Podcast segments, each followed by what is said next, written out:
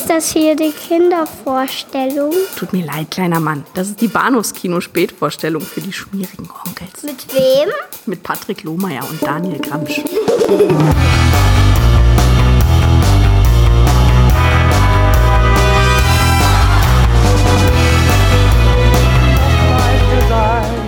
damit die Frau dann vielleicht ganz genau das erreicht, was sie haben will. Willst du mir die Dame nicht vorstellen? Das ist nicht so, wie du jetzt vielleicht denkst, Doro. Also ich hab nicht denkt, Gott, die junge Frau hat einen großen Busen. Ich hab wirklich denkt, heiliges Blechle. Die Kleine hat vielleicht dicke Titten. Und das nach zwei Jahren Männergruppe. Ja, ich weiß auch keiner in der Wohnung. Naja, wenn du willst, kannst du gerne bei mir ein paar Tage unterkommen. Nee, lass mal gut sein. Ach so, du als Heteromakar hast natürlich was gegen Schwule, oder? Hab ich nicht. Hallo Mädels. Hallo. Hallo. Ich weiß nur, dass er Axel heißt und heterosexuell veranlagt ist. Ach ja? Wie tragisch. Nein. Nein, nein, du kannst auch ruhig bei mir im Bett schlafen, ist viel bequemer. Ist vielleicht eine Decke, dann schlafe ich hier auf der Couch. Ja, ich habe eine Decke, aber die ist furchtbar dünn, da wirst du frieren. Hallo und herzlich willkommen zu Episode 334 des Bahnhofskino Podcast. Mein Name ist Patrick und bei mir ist der Daniel. Hallo. Sie heißt Walter und sie ist verliebt. Das ist schön. Für Walter. Ja. Ja. Nicht, nicht wirklich, ne? Letztendlich. ja, es ist schon ein bisschen traurig. Aber nicht so traurig, wie ich befürchtet hatte. Okay. Die geht's vielleicht anders, oder? Kommt ein bisschen drauf an, mal gucken. Ich glaube schon, dass sich meine Einstellung dazu äh, ein bisschen geändert hat in den letzten Jahren, ja. Ja, ich bin mal gespannt, wie sich dieses Gespräch entwickelt. Äh, wir- reden jetzt ja auch mitnichten über zwei äh, Filme aus dem Abseits der Kinolandschaft, sondern über zwei wirklich, zwei wirkliche Blockbuster im deutschsprachigen Raum, nämlich über Zahn um Zahn aus dem Jahr 1985 von Hajo Gies und über Der bewegte Mann aus dem Jahr 1994 von Sönke Wortmann. Aber ich möchte behaupten, zumindest ist das meine Wahrnehmung, zwei Filme, die, die es geschafft haben, in der relativ kurzen Zeit seit ihrem Erscheinen etwas in Vergessenheit zu geraten und zumindest so irgendwie komplett an Relevanz zu verlieren. Also ich sehe nicht mehr viele Menschen dieser Tage, die sagen, ach hier Schimanski und weißt du noch hier damals äh, Ralf König und so. Ich, ich weiß nicht so genau. Ich meine, immerhin haben sie mit, mit, mit George ja dann doch nochmal Schimanski nachgeschoben, so, irgendwie, keine Ahnung, rund, runde zehn Jahre später oder sowas. Äh, oder glaube ich nicht mal, ne? War das nicht irgendwie. Es war das- 7, 97, glaube ich, kam der, glaube ich, zurück. Ja. Ja, Genau, und 91 hat er ja aufgehört oder Mhm. was. Also es ist, es ist gar nicht mal so ein langer Zeitraum gewesen. Und er machte es ja auch relativ lange, bis kurz vor seinem Tod, wenn ich mich recht entsinne. Mhm. Also ich glaube schon, dass, äh, dass, dass das noch irgendwie da war, aber vermutlich eher aus einem gewissen nostalgischen äh, Punkt oder weil George Geld brauchte oder ich weiß nicht. Ähm, und Ralf König, glaube ich, hat sich einfach äh, von, von, dem Ding eben äh, stark emanzipiert, möchte ich sagen. Und eben die, die Schauspieler, die ja dann, ähm, für, für die das ja größtenteils ein, ein, ein Sprungbrett war, ja, ganz genauso. Äh, Ich möchte sagen, Ralf König hat es gemacht, wie, wie es alle schlauen Menschen machen sollten. Er hat mit, glaub ich, er hat mit einer Sache sehr, sehr viel Geld verdient. Also nicht nur, weil, weil die, die Comicvorlagen Bestseller waren, sondern eben auch, weil der Film Riesenerfolg war. Und er sich die Rechte wahrscheinlich hat nicht billig abkaufen lassen. Und dann gesagt, ja gut, jetzt, ich meine, er macht weiterhin sein Ding. Aber er ist eben klar. auch keiner, keiner, der wirklich die Öffentlichkeit sucht. Naja, also ich war, ich war gerade letzten Sonntag, war ich bei, einer, bei einer Lesung von ihm, also von daher, das ist schon verhältnismäßig öffentlich. Aber ähm, es hat sich, es ist natürlich, nein, er ist kein, keiner, der permanent über irgendwelche roten Teppiche hüpfen muss. ähm, wobei man aber auch ganz ehrlich sagen muss, so wie ich ihn erlebe, äh, ist er halt um einiges offener geworden, offener geworden äh, gegenüber halt einer etwas größeren Öffentlichkeit oder Wahrnehmung. Also ich weiß gar nicht, wann ich ihn das erste Mal gesehen habe, so live und in Farbe, aber er erschien mir damals halt als, als, als, als sehr zurückhaltend und, und, und ein bisschen, also fast, also irgendwo zwischen scheu und zickig Ja. und eben, sagen wir mal, eigentlich, eigentlich eher untypisch für, für, äh, für, für Comiczeichner, gerade in dem, in diesem, in diesem Umfeld, zum Beispiel Erlangen. Mhm, mhm. Comic-Salon Erlangen, wo man irgendwie bei, an, bei allen sonst so das Gefühl hat, dass, dass sie da äh, eigentlich das ganze, die ganzen zwei Jahre irgendwie drauf geiern, da hingehen zu können und er eigentlich lieber zu Hause wäre und weiter seine Comics machen möchte.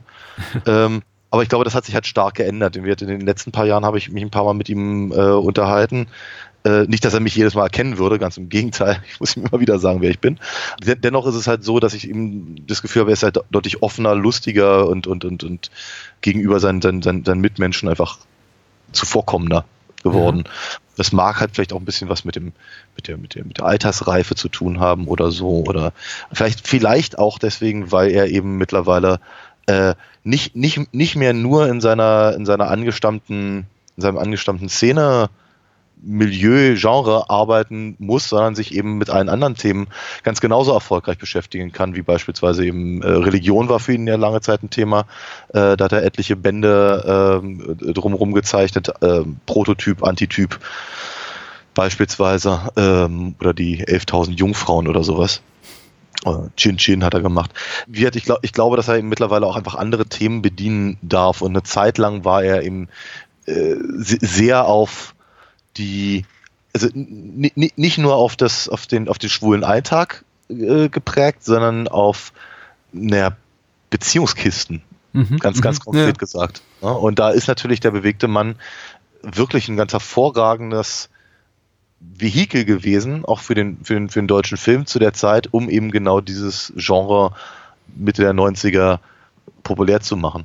Aber dazu vielleicht später mehr. Dazu vielleicht später mehr, ja. Wir, wir beginnen tatsächlich mit Zahn um Zahn und abseits vom Thema im weitesten Sinne Mannsbilder oder Männerbilder oder äh, Darstellungen von, von Männlichkeit im deutschen Film hat, äh, haben beide Filme heute Abend auch noch ein anderes, eine andere Sache gemeint. Ich habe zu ihnen keinen wirklich großartigen persönlichen Bezug. Also meistens ist es ja so, dass wir das irgendwie was mitbringen, zumindest ein Titel, von dem, zu dem jeder von uns irgendwie sowas hat wie eine persönliche Geschichte. Und das sind beide so Filme, die gingen an mir vorbei. Und ich glaube, weil ich an beiden so haarscharf vorbei geboren wurde. Also ich meine, das, für das ganze Schimanski-Phänomen war ich zu jung. Mhm. Im Grunde als Schimanski das Fernsehen verließ erstmals. Wann sagst du, 91 war das so? Pi mal Daumen. Da, da kam ich in das Alter, in dem ich glaube ich hätte TV-Krimis sehen dürfen. Und als er mhm. zurückkam, war ich zu alt. Ja. Beziehungsweise, also da war für mich ab Chemie das, was meine Eltern geguckt haben. So, ja, das ist mhm. auch uninteressant. Und Schimanski dann eben auch politisch. Und man merkte eben auch Götz George, das auch eben auch eingefordert von den äh, Drehbuchautoren und von dem Produzenten, dass er gesagt hat, so, das kann nicht einfach nur sein, dass ich mich durch Duisburg kloppe, jetzt muss das irgendwie auch alles noch politische Relevanz haben. Und plötzlich war er irgendwie im im, im Kosovo oder so. Wobei man natürlich schon sagen muss, ja, Schimanski ist an mir auch auf etwas vorbeigegangen, aber auch aus anderen Gründen, mhm. zu denen ich gleich kommen werde.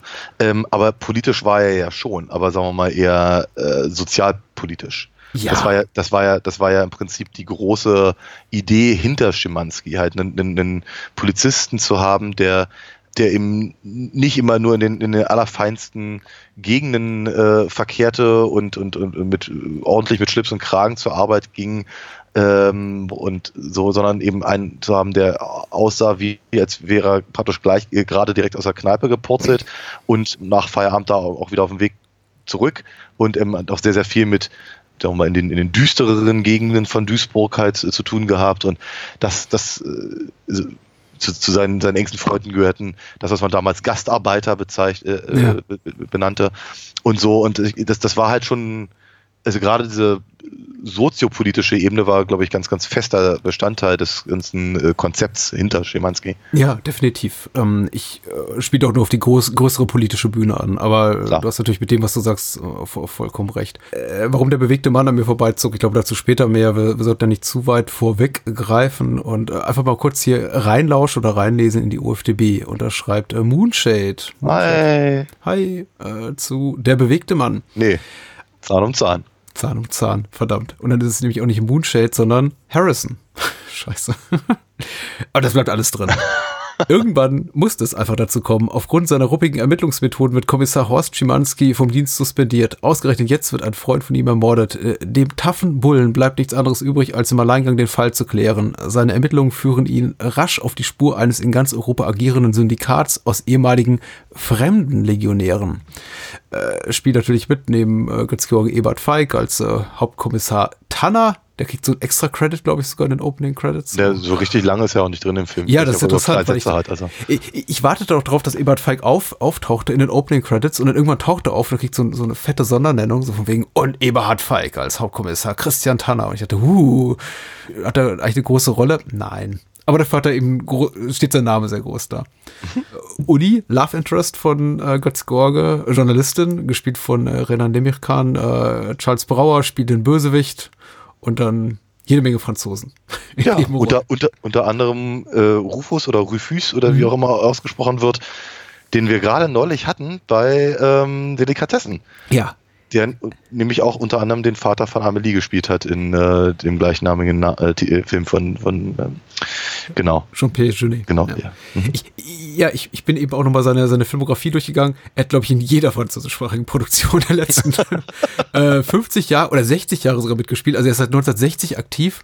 Und Ja. ich glaube, je, jeden großen Film der 70er und 80er, der aus Frankreich kommt und 90er, da ist er zu finden. Ich war, ich war doch einigermaßen beeindruckt. Ja, ich auch. Vor allem, vor allem dass er, dass er eben zwischen äh, 85 und, und was, wann, wann war Amelie? 97 oder so? Oder 99? Äh, später, 2000. Echt, ja? Oh, siehst du, ich bin heute wieder mal nicht, nicht so richtig gut. Äh, aber jetzt hat er sich halt so gut wie gar nicht verändert. Ne? Hm. Sieht halt aus, wie er aussieht. Ist das ein Kompliment, oder?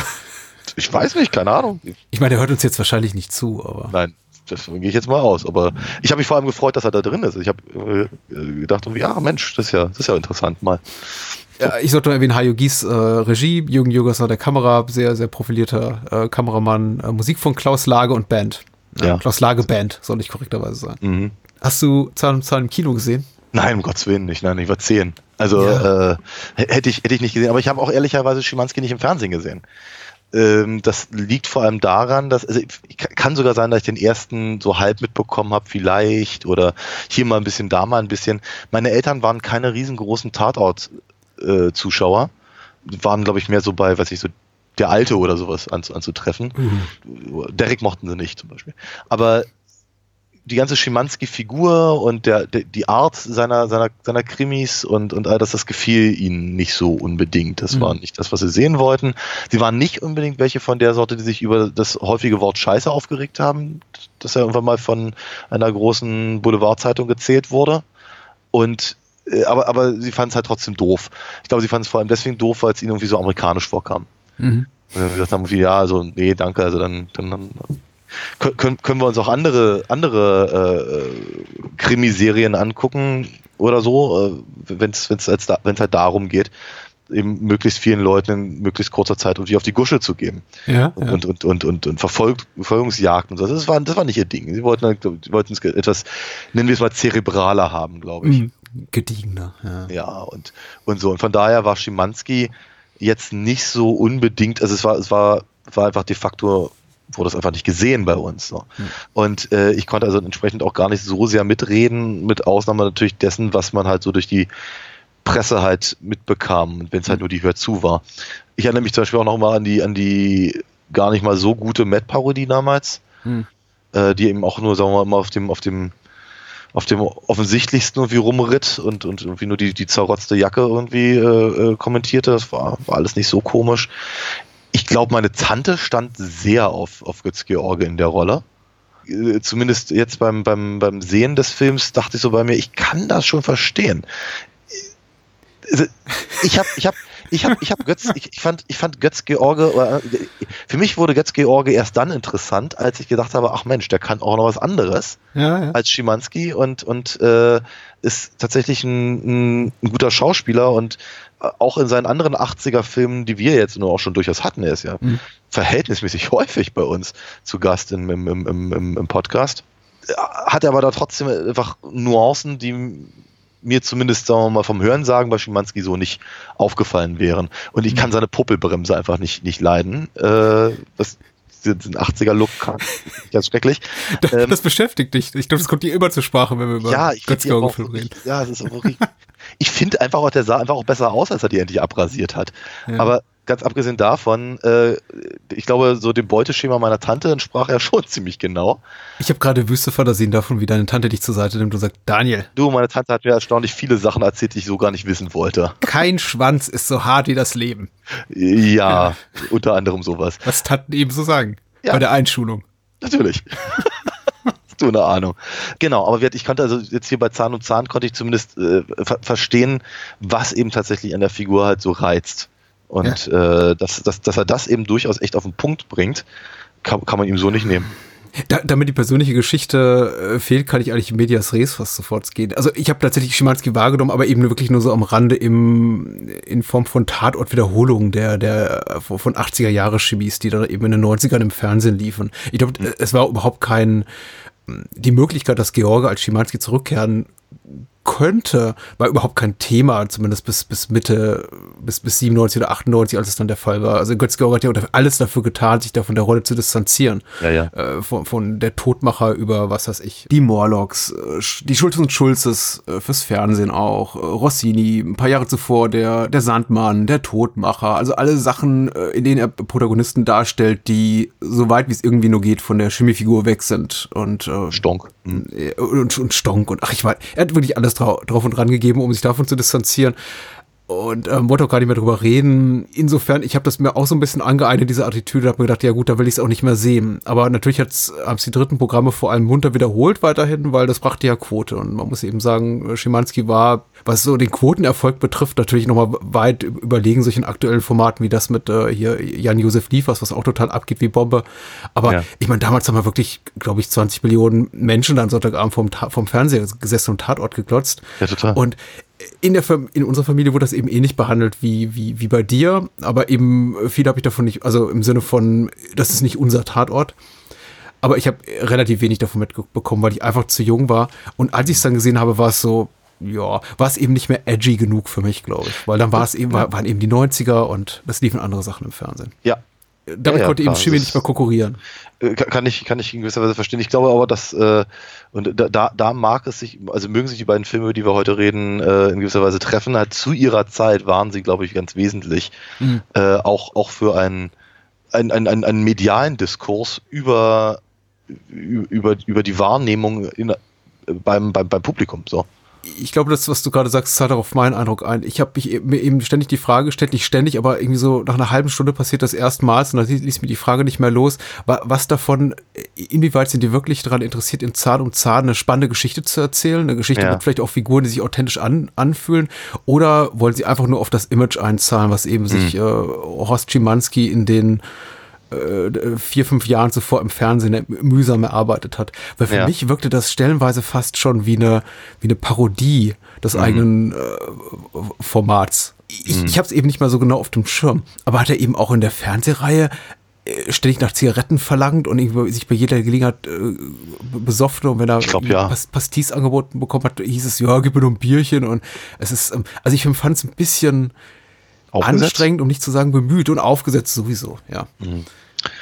Ähm, ich glaube ja. Ich kann, ja. Da, kann da nicht so richtig mitreden, aber ich glaube, also gerade der Alkoholkonsum und das mit den, mit den Kippen hm. ähm, stieß halt sauer auf, also gerade weil es eben so, so komplett gegen die die Saubermann-Polizisten äh, äh, hm. in anderen äh, Ermittlerteams sprach und auch, auch einfach auch deutlich, glaube ich, so angelegt war, dass eben jeder wusste, dass das eben ein im Prinzip ehrlicherweise total vergleichbar mit, mit, mit Till Schweigers Chiller.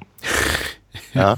Man sagt, wie ähm, der, der nun wirklich äh, ausgezogen ist, eben mit dem, mit dem äh, hehren Ziel, äh, all die Ehrenmorde in der Finanzwelt, die dann irgendwie sozialkritisch hinterfragt werden und so, äh, halt komplett zu durchbrechen, indem er dann da irgendwelche, irgendwelche arabischen äh, Gangster-Clans halt dran hat und eben seine Figur durch äh, sch schwitzend und blutend irgendwie durch Hamburg äh, hetzen zu lassen. Mhm. Also ganz ehrlich, ich glaube, ich glaube, da ist ich weiß nicht, ob er Schimanski nacheifern wollte, aber ich glaube, dieses, ich, ich will jetzt mal das, das Dröge durchbrechen, das ich wahrnehme im Tatort, ja. äh, ist, ist auf jeden Fall vom, vom gleichen Geist beseelt. Ich kann da auch nicht so hundertprozentig mitreden, weil wie gesagt, ich bin überhaupt kein Tatortgucker. Ich habe in meinem Leben vielleicht 20 Tatorts gesehen und das ist mhm. so äh, kein Format, was mich, was mich anspricht. Außer, außer Dominik Graf sitzt auf dem Regiestuhl, da gucke ich es mir an, aber ansonsten, ja. Aber ich meine, sowas gehört zu haben und ich habe auch den ersten Nick Chiller Tatort geguckt. Also Chiller. Mhm. Ist ja auch so. Ich glaube, äh, ursprünglich ist die, ist die Figur Schiller, aber ich glaube, es war Till Schweiger zu uncool und jetzt ist er eben Chiller, weil Kann man auch coolere Wortspiele mitmachen. Total. Äh, aber klar, der Prototyp für seine Figur war, war Chemie. Das, das kann man, glaube ich, auch der, der, der Chiller-Figur nicht, nicht absprechen. Und ich glaube, Till Schweiger wäre auch bei aller Eitelkeit der Letzte, der, der Gegenteiliges behaupten würde. Ja. Also das ist ein eindeutiger Einfluss zu spüren. Und ich möchte auch nicht sagen, dass das jetzt alles so, äh, so wahnsinnig überraschend ist oder so aufgesetzt cool, das, was George macht, zumindest was so seine, seine, seine Rübelhaftigkeit bet, bet, äh, betrifft, die war ja gut etabliert Mitte der 80er. Die Tatsache, dass jeder einfach geraucht hat in, in Fernsehfilmen der 80er, war eben auch keine Besonderheit. Das hat man noch in Tatorten der frühen 2000er gemacht. Äh, aber es wurde eben nicht so, ähm, es wurde eben nicht beim Namen benannt. Also tatsächlich irgendwie ein, ein, ein Dialog daraus gestrickt aus äh, Schimanskis äh, Süchtelei irgendwie nach, nach Nikotin und, und, und, und was zu saufen und, und, Frauen sowieso. Äh, das ist, das wirkt eben schon so, das ist eben sehr, sehr, sehr plakativ, sehr vordergründig, sehr und, und wirkt dadurch eben für mich so ein bisschen bemüht. Mhm. Ich glaube aber, es macht Menschen, die Zahn um Zahn sehen, also dafür ein Kinoticket gelöst haben, gekauft haben, gelöst haben, bin ich. Ach Gott, ich denke wie irgendwie meine Oma oder wie deine, oder wie deine Tante, ich weiß es nicht. Ja. Äh, ich glaube, die, die hat das gefreut. Also ich glaube auch, der Film macht, macht durchaus Spaß. Also weil er, ich, ich glaube, es ist ein Film, der alle, alle Erwartungen erfüllt, Mhm. der, der technisch kompetent ist. Ich finde auch den, den, nicht nur den, den Titelsong gut von ihr, der Klaus Lage Band, sondern auch den, den ihr or- orchestralen Score sehr gelungen. Ich habe darin technisch nichts auszusetzen und dennoch saß ich die ganze Zeit davor und dachte, das ist nicht für mich. Das ist, ähm, nee, das ist, ich, ich finde den Film betreffend die Figuren, die Dramaturgie, Ästhetik, eigentlich, eigentlich fast alles komplett uninteressant. Mir ging es ein bisschen anders, muss ich ganz Hm. ehrlich sagen, weil ich kann, hatte halt vorher relativ wenig damit zu tun, außer das, was, das, was ich bereits schon erzählt habe. Aber mir fällt noch was anderes ein. Ähm, und war eigentlich auf das Schlimmste vorbereitet, mehr oder weniger. Und dann äh, kam es ja auch. Ne? Also das, das, das, das, das Schlimmste sind ja irgendwie die ersten 15 Minuten, äh, wo ich das Gefühl habe, das ist jetzt alles sehr, sehr unmotiviert. Ja, das, haben wir, haben wir Hausbesetzer, dann haben wir Wasserwerfer, weil es ist offenkundig damals halt super aktuell gewesen. Dann kommen aber noch welche He- Herz Angels vorbei und dann, äh, dann, dann wird ein Haus halb abgerissen und Tanner äh, läuft durch die Gegend und äh, kriegt noch eine gewischt, dann da- darf ein bisschen auf Gesichter getreten werden, während äh, Shimmy in der Kneipe sitzt. Ja. Und völlig unvermittelt laufen sie dann da, da quer durch, um einen Mordfall zu klären. Ich dachte so, bei mir haben wir es auch noch irgendwie eine Nummer kleiner vielleicht. Ist ja Also- Kino. Ja, aber ich glaube, das, so, so wirkte es eben auf mich auch, so als nach dem Motto, guck mal, jetzt können wir was machen, was wir im, im, im Fernsehtatort so nicht zeigen. es wirkte auch wieder so wieder ein bisschen Ba- Babelsberg oder in dem Fall Bavaria Stuntshow. Ne? Ja, ja, das, das kommt auch schwerend hinzu.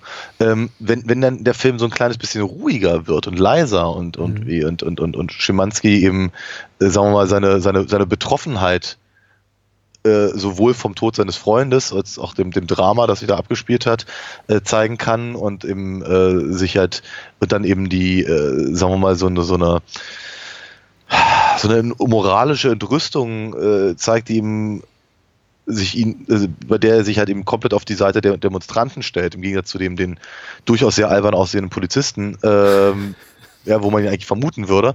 Das, das, das, das hatte dann schon eher was Interessantes, weil ich mir dachte, okay, jetzt, jetzt, jetzt kann ich mich anfangen mit dem Film anzufreunden. Und als nächstes fährt er mit den Herz Angels dann irgendwie durch die Gegend und springt über eine, äh, eine, eine Polizeiabsperrung mit seinem Motorrad. Und ich dachte mir, ach nö. Und, so, und, und ich glaube, dieser, dieser- dieser Wechsel ist halt in dem Film für mich deutlich zu häufig, dass ich irgendwie das Gefühl habe, ja, jetzt bin ich dran an der Figur, jetzt bin ich auch dran an dem, an dem Fall, dann wird der Fall uninteressant, dann, dann muss es irgendwas Actionreiches geben, was oftmals völlig aus den Haaren herbeigezogen ist und vielleicht gar nicht mal so gut aussieht. Also wenn er dann ganz zum Schluss irgendwie in diese, in diese Gesellschaft, im, äh, diese, diese Gartenparty da irgendwie brettert, dachte ich so bei mir, ich möchte jetzt eigentlich lieber einen späten Belmondo gucken. Ja? Also der, der macht das auch, aber irgendwie besser. Und ähm, die, die, die, die zwischenmenschlichen Töne zwischen, äh, zwischen äh, hier Götz George und äh, Renan Demirkan fand ich gut. Immer genau bis zu dem Moment, wo, sie, wo sich die Drehbuchautoren daran erinnern, ah, nee, wir haben ja hier eine taffe Journalistin, die muss ihm jetzt ein Schnippchen schlagen. Mhm. Ja, und ich dachte so, oh, das ist so, äh. Und ihre, die, die, die, glücklicherweise sind beide Schauspieler gut genug, dass man ihnen halt diese komische Dynamik in irgendeiner Form abnimmt. Ja? Aber es ist, ist es mir schon so ein bisschen mehr, also es ist mir einfach zu sehr malen nach Farben. Äh, malen nach Zahlen. So, Entschuldigung. Nochmal, es ist für mich halt hin und her, hin und her. Dann haben, haben, dann gibt es wieder irgendwie nette Momente und, und, und ganz coole Sachen. die dann aber wieder gebrochen werden durch so ein aufgesetztes Macho-Ding, äh, das dann aber wiederum irgendwie wieder auch gebrochen wird, dann fand ich es wieder gut. Hm. Ich fand sowieso, äh, deswegen sagte ich halt, ich kann total nachvollziehen, warum Schimanski sehr anziehend wirkte, weil er, ich meine, er ist durchaus durchtrainiert und, und, und wird ein, äh, ein gut aussehender Mann für 85 und ein harter Kerl und all das und dann hat er aber auch äh, eben gru grundsätzlich so diesen, ja, diesen, diesen, diesen, diesen durchdringenden Blick, der dann aber auch oftmals sehr, sehr, sehr melancholische abdriftet, dass man ihn irgendwie am liebsten in den Arm nehmen möchte. Und also das, ich kann mir schon vorstellen, dass das sehr anziehend ist. Und sie spielen damit halt im Prinzip auf der gesamten Klaviatur dessen. Mhm. Und manchmal ist es mir zu viel, manchmal finde ich, passt es ganz gut. Aber die Frage, ob sie wirklich eine spannende Geschichte erzählen wollten, habe ich mir auch gestellt, weil ich eben auch das Gefühl hatte, da sie eben über weite Strecken eigentlich ihren Fall zumindest vermeintlich verlassen, mhm. würde ich erstmal mit Nein beantworten wollen wir können fast zu, fast zu bewegten Mann übergehen, weil ich glaube, all das, was du sagst, trifft ziemlich genau mein, meine Gefühlslage. Ich denke auch, der, der Film wird von den Schauspielern getragen. Ich glaube, der Film hat kein nennenswertes Interesse daran, die, ähm, die etablierten Regeln der Figur oder der, der Tatortreihe, also die Schimanski-Tanner-Reihe zu brechen, sondern einfach nur leicht zu variieren. Ist für mich auch nach, nach meinem Geschmack nicht mutig genug, wirklich, äh, in der Art und Weise, wie er mit den Figuren umgeht. Da habe ich mir tatsächlich einfach irgendwann auch noch mal ein bisschen einen konsequenteren Bruch auch mit, mit, der, mit der Erwartungshaltung seitens uns, der Zuschauerinnen und Zuschauer gerechnet. Und die kam einfach nie. Du hast ja recht. Also sie, sie trauen sich auch nicht, ähm, Schimanski jemals wirklich so ins Lächerliche zu ziehen oder äh, einer Figur irgendwie authentisch melancholischen oder verletzbaren äh, Anstrich zu geben. Also immer, immer so, immer so ansatzweise, es kommt mal, ne? Also, aber es ist dann wirklich, äh, eine Sekunde später darf er schon wieder sehr, sehr cool sein. Ja. Ich glaube, ich gehe weniger streng ins Gericht mit der Rolle, die äh, äh Renan Nebekan hier spielt, weil ich sie einfach für, für, eine fantastische Schauspielerin halte und denke, sie hm. macht ganz, ganz, ganz viel aus ganz wenig auf dem Papier. Das kann äh, sein, ja. Weil sie einfach sehr viel Charisma mitbringt gut, dass, dass sie nicht wirklich mit, mit jemand wie Götz George funktioniert. Also Chemie, von der spricht man ja gerne, ist da meiner Meinung nach nicht gegeben.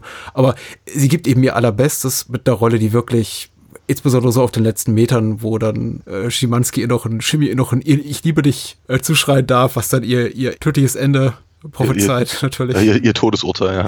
ja, klar. Mhm. Ich dachte auch, äh, ich habe den Film, glaube ich, nie in Gänze gesehen. Aber am Ende gibt es eben eine doch relativ coole, möchte ich sagen, Verfolgungsjagd, aber eine, eine, der versucht sich gegenseitig einzuholen mit Autos und man sieht eben auch die Schauspieler wirklich da auf offener äh, Fahrbahn da, da, da langfahren mit den Autos, offenbar. Teilweise schneller gedreht, was, was niedlich ist. Ja, was ganz süß ist, aber sie sitzen wirklich am Steuer, werden also nicht gezogen hier von so, von so einem Kamerawagen und naja, und äh, versuchen eben, während sie Auto fahren, zu schauspielern. Und ich fand das irgendwie den, den Versuch lobenswert.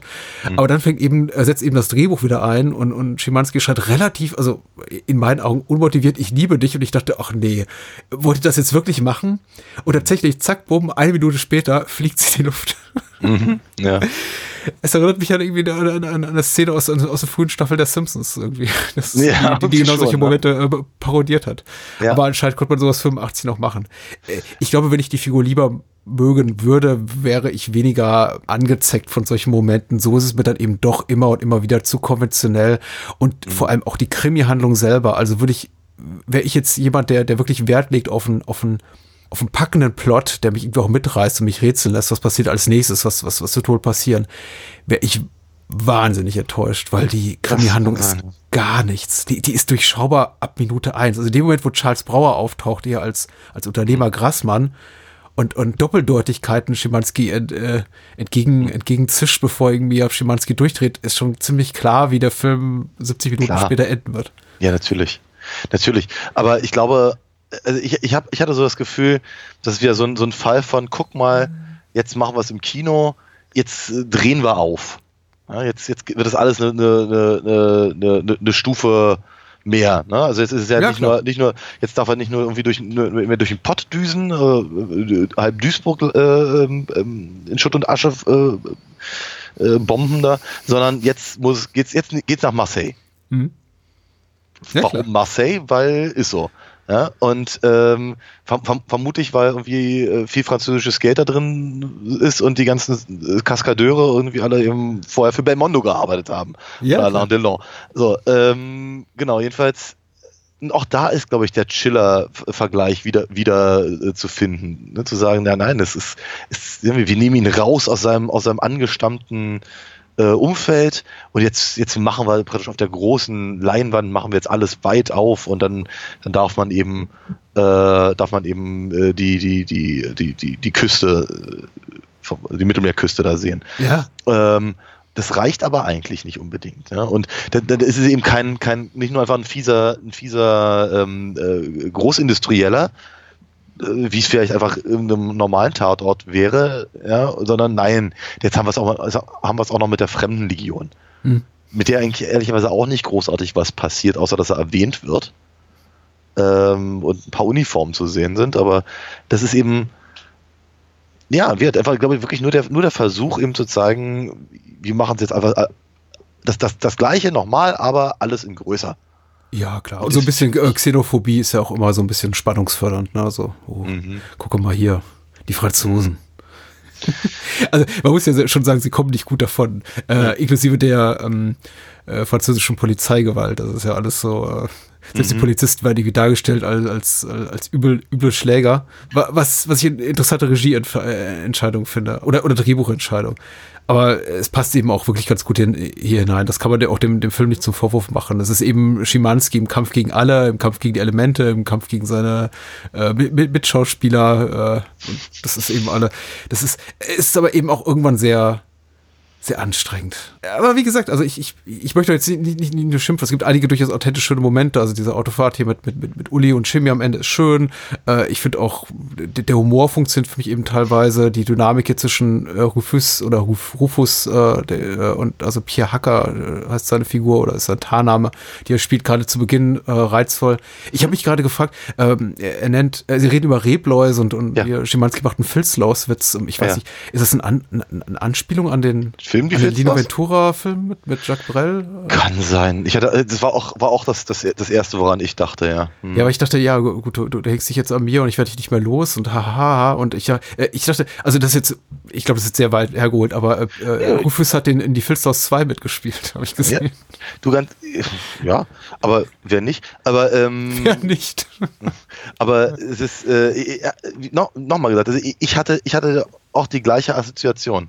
Hm. Von daher dachte ich so bei mir, ja, es wird vermutlich ein, einmal halt irgendwie so- wird diese die die die äh, Sch- Schimanskis derbe Art im Vergleich zu, zu der sagen wir mal kultivierten Art des anderen, der eben über über über Weinanbau philosophiert, äh, zeigen wollen und zum anderen habe ich auch schon das Gefühl, dass er sich da eben in diesen in diesen filmische Tradition da mehr oder weniger reinhängt oder oder eben zumindest gerne referenzieren möchte, weil der Film war ja durchaus sehr populär. Sehr schön fand ich auch die Szene, in der ähm, er von Tanada aus dem Flugzeug geholt wird und Mhm. Äh, Schimanski ihm eine ihn vermöbeln, vermöbeln darf nach dem gemeinsamen Lachanfall. Äh, Einfach, Mhm. das ist ein schöner Moment tatsächlich und ähm, so, so überraschend und tatsächlich auch cool, ich, ich den Moment fand. Also im Sinne wirklich jetzt nicht überraschend, äh, wirklich ein Stück Plot, auch das, der, mit der mich überrascht hat, eine Handlungswendung. So, so schade fand ich es eben, dass man eigentlich in dem Moment, äh, in dem Moment sich der Film von, also Zahn um Zahn von der Figur von Tanner verabschiedet hat. Ja. Jetzt liegt er da niedergeschlagen auf dem, auf dem Flugfeld und das war's eigentlich. Also Jo. taucht die nächsten 60 Minuten nicht mehr auf. Richtig. Aber ich muss ganz ehrlich sagen, wer dafür, dass ich eben, glaube ich, nur wirklich nicht die, also, dass ich damals die Zielgruppe nicht war und heute eigentlich irgendwie auch immer noch nicht so richtig bin, Mhm. muss ich aber ganz ehrlich sagen, äh, mich hat der Film unterhalten, also Mhm. du, durch, durchaus. Und ich habe ihm durchaus so ein bisschen drüber nachgegrübelt. Ähm, hätte, hätte er mir früher gefallen? Ich vermute mal ja. Ich, glaub, ich glaube, ich glaube, ich glaube schon, dass wenn ich eben, wenn ich eben äh, Schimanski-Fan gewesen wäre, wie es viele halt in meinem Umfeld war, ich, in, an, der, an der Schule, äh, in, in dem, in dem Alter war es ja doch, sagen wir mal, eher ungewöhnlich, dass man, dass man halt äh, einen Tatort bis zum Ende gucken durfte, weil, wenn, weil man am Montag dann zur Schule gehen musste, ist halt 21.45 Uhr sehr spät für, für was, was, war denn, was waren das? Zehn, Zehnjährigen. zehn, also Drittklässler, Viertklässler. Mhm. Entsprechend waren natürlich die, die eben auch, also die, die nicht nur einen Tatort sehen durften, sondern eben auch noch einen Schimanski sehen durften, schon, schon ganz schöne Helden. Ne? Das waren die dann- Kinder mit dem blutunterlaufenden Auge am Montagmorgen in der Schule. Ne? Die, die besonders häufig Scheiße gesagt haben. Ja.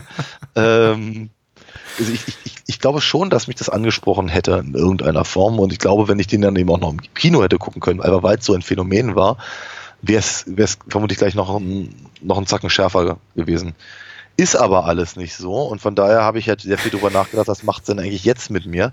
Äh, und ja, wie, also neben den Sachen, die ich eben schon erwähnt habe, kann ich eigentlich wirklich nur sagen, dass ich, äh, dass ich mich äh, gut unterhalten gefühlt habe, aber jetzt auch keinen keinen Bedarf verspüre, mir die, die anderen 28 Tatorts mit, äh, äh, mit Schimanski anzugucken, plus die 17 Folgen, die er dann noch für seine eigenständige Serie gemacht hat. Mhm. Ist, ist voll in Ordnung, wenn ich die nicht sehe.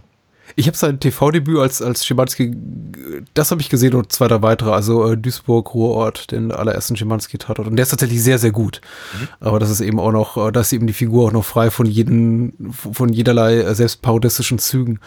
Aber ja, okay. ich habe auch das Gefühl, also mein Resümee ist, ich, ich komme wahrscheinlich 35 Jahre zu spät zur Party. Ich äh, denke mal, jeder, jeder Mensch, der äh, äh, zehn Jahre älter ist als ich und eine Affinität hat zu diesen Stoffen oder überhaupt zu Fernsehkrimis, der, der wird viel mehr Spaß daran haben. Ich fand den Film eben okay, er ist mir zu brav, auch gerade im Kontext von äh, Georges anderem weiterem Kinoschaffen der 80er, auch das, was wir ja. geguckt haben.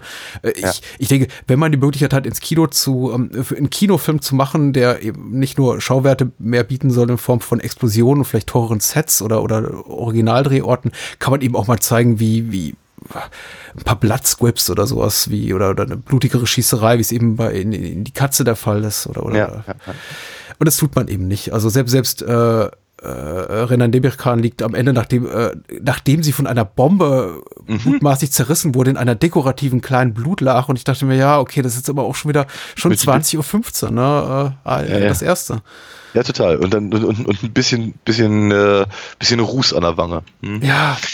Naja, ich gebe zu, die, die Fliege in der Milchtasse im Milchcafé, die ist ganz reizvoll. Aber ansonsten, ich habe immer darauf gewartet, dass es Interessantes passiert. Und ähm, es kam einfach nicht. Äh, beim Voice-Over zu Beginn, als äh, Chemie durch die Duisburger Häuserschluchten wandert. Und ähm, da dachte ich tatsächlich, dass da eine bewusste künstlerische Entscheidung, also ein Stilmittel, ästhetisches Stilmittel oder erzählerisches Stilmittel, aber ähm, war dann eben auch nur all, äh, erwies sich als erzählerische Krücke später, als dann immer wieder äh, die Chimmys Stimme aus dem Off kam und die, die Handlung ein bisschen erklärte. Also auch einfach nur so ein mhm. ähm, expositorisches Werkzeug. Immer wenn George aus dem Bildkader tritt oder der Kamera in den Rücken zuwendet, kommt dann sowas wie, wir müssen zu Villa von Delatre fahren. Und ähm, ja, äh, nimmt den Zuschauer an die Hand. Also selbst das war mhm. enttäuschend, möchte ich sagen. Könnte alles dreckiger sein, aber ich möchte mich nicht beschweren. Es ist okay. Es ja. Ist, ja, das finde ich ein gutes. it's, it's fine. It's fine. Ist, ist ein gutes Schlusswort. Äh, und, und jetzt, ich meine, man sollte die Pause nutzen und sich entweder noch ein Bier nachschecken oder sagen, komm, ich, ich surf mal eben zu auf alinafox.de oder was würdest du sagen? Das würde ich sehr begrüßen, hm. ja. Auf alinafox.de kann man, kann man auf jeden Fall sich mal ein bisschen mit meinen Geschichten auseinandersetzen. Die sind zwar auch alle sehr 20.15 Uhr, aber dafür sind hm. sie selbst gezeichnet. Nein, das stimmt hm. nicht. Das ist nicht ganz wahr. Bei mir gibt es ein bisschen mehr zur Sache, aber auch nicht mehr als, als, äh, als nötig ist. Ähm, genau, man könnte mir tatsächlich ein paar Hefte abkaufen. Das würde mich sehr freuen. Ich schicke die auch selber und äh, mal meinen Namen drauf und vielleicht noch eine Zeichnung dazu. Ähm, und äh, wenn man aber nicht die Katze im Sack kaufen will, dann kann man natürlich auf comicwerk.de gehen und da noch ein paar äh, Sachen lesen, die dann auch tatsächlich gedruckt erschienen sind. Cool. Ich äh, wünsche, ich, ich könnte irgendwie statistisch belegen oder irgendwie nachvollziehen, wie viele Menschen uns tatsächlich zuhören, wenn wir diesen Werbeblock machen oder wie viele dann in ihrem, in ihrem Podcatcher auf diese, diese 15 oder 30 Sekunden vor äh, Skip-Spul-Taste, wie auch immer, äh, klicken. Aber falls es jemand zuhört, kauft erstmal Daniels Comics. Dann, alternativ, wenn ihr uns das Gutes tun wollt, äh, unterstützt uns bei Patreon, Steady oder äh, über eine kleine PayPal-Spende. Die Links dazu gibt es unter bahnhofskino.com. Und äh, was ganz Besonderes ist mein aktuelles Buchprojekt. Ich hoffe mal, das äh, hebt ab. Ich bin mir nicht ganz so sicher, aber ich bin mir über eine Sache sicher, es geht eben nicht ohne euch. Und äh, um die Zeit zu finden, mein Buch zu schreiben, Columbo Columbo über die gleichnamige Fernsehserie, äh, muss eben diese Crowdfunding-Kampagne fliegen, äh, mhm. möchte ich sagen. Äh, die findet man unter startnext.com slash Columbo und da kann man ein Exemplar bestellen. Also auch hier äh, nicht für umsonst, genau wie ihr bei Daniel tatsächlich was bestellen könnt oder noch was kriegt, signiert, ja, ja. kriegt ihr eben bei mir auch ein Buch signiert. Also da kommt dann eben auch was an. Ihr sollt nicht einfach irgendwie Geld in ein Loch schmeißen und äh, euch dabei denken, na, gucken, wofür, äh, wo, wo die beiden Jungs das versaufen. Nee, da kommt doch was zurück. Ja. Entweder und ich hoffe, Alina. Genau, hm? ich, ich, ich, ich hoffe in beiden Fällen äh, auch, auch gutes Material. Äh, ich bin davon überzeugt. Ich kenne Alina Fox, Ableite Comics deine Schreibe, ja, genau. Geht auf alinafox.de und wenn ihr da noch Kohle übrig habt, auf startnext.com slash Columbo und äh, tut uns was Gutes. So. Ich find's gut. Der bewegte Mann. Der bewegte Mann. Hast du einführende Worte dazu? Ich glaube, de deine Verbundenheit zum filmischen Stoff ist größer oder auch zu Comics. Äh, Ähm. Oder soll ich einfach sagen, hier UFDB-Inhaltsangaben und dann gucken wir, gucken wir mal weiter. Also, ich, kann, ich könnte natürlich sofort ins Anekdotische gehen, aber du kannst natürlich auch gerne erstmal die äh, einführenden Worte loswerden. Okay, die einführenden Worte wären Der bewegte Mann ist ein Film von Sönke Wortmann nach der Comics äh, Pretty Baby und Der bewegte Mann von Ralf König mit äh, unter anderem Till Schweiger, Joachim Krohl, äh, Katja Riemann und äh, Rufus Beck in den Hauptrollen und äh, die Inhaltsangabe hat geschrieben Moonshade. Ich habe sie vorhin schon fast vorgelesen, jetzt tue ich es wirklich. Äh, bei der UFDB schreibt Moonshade aus Hannover. Schöne Grüße. Axel Till Schweiger lässt selten einen Seitensprung aus, obwohl er mit Doro Katja Riemann zusammen ist.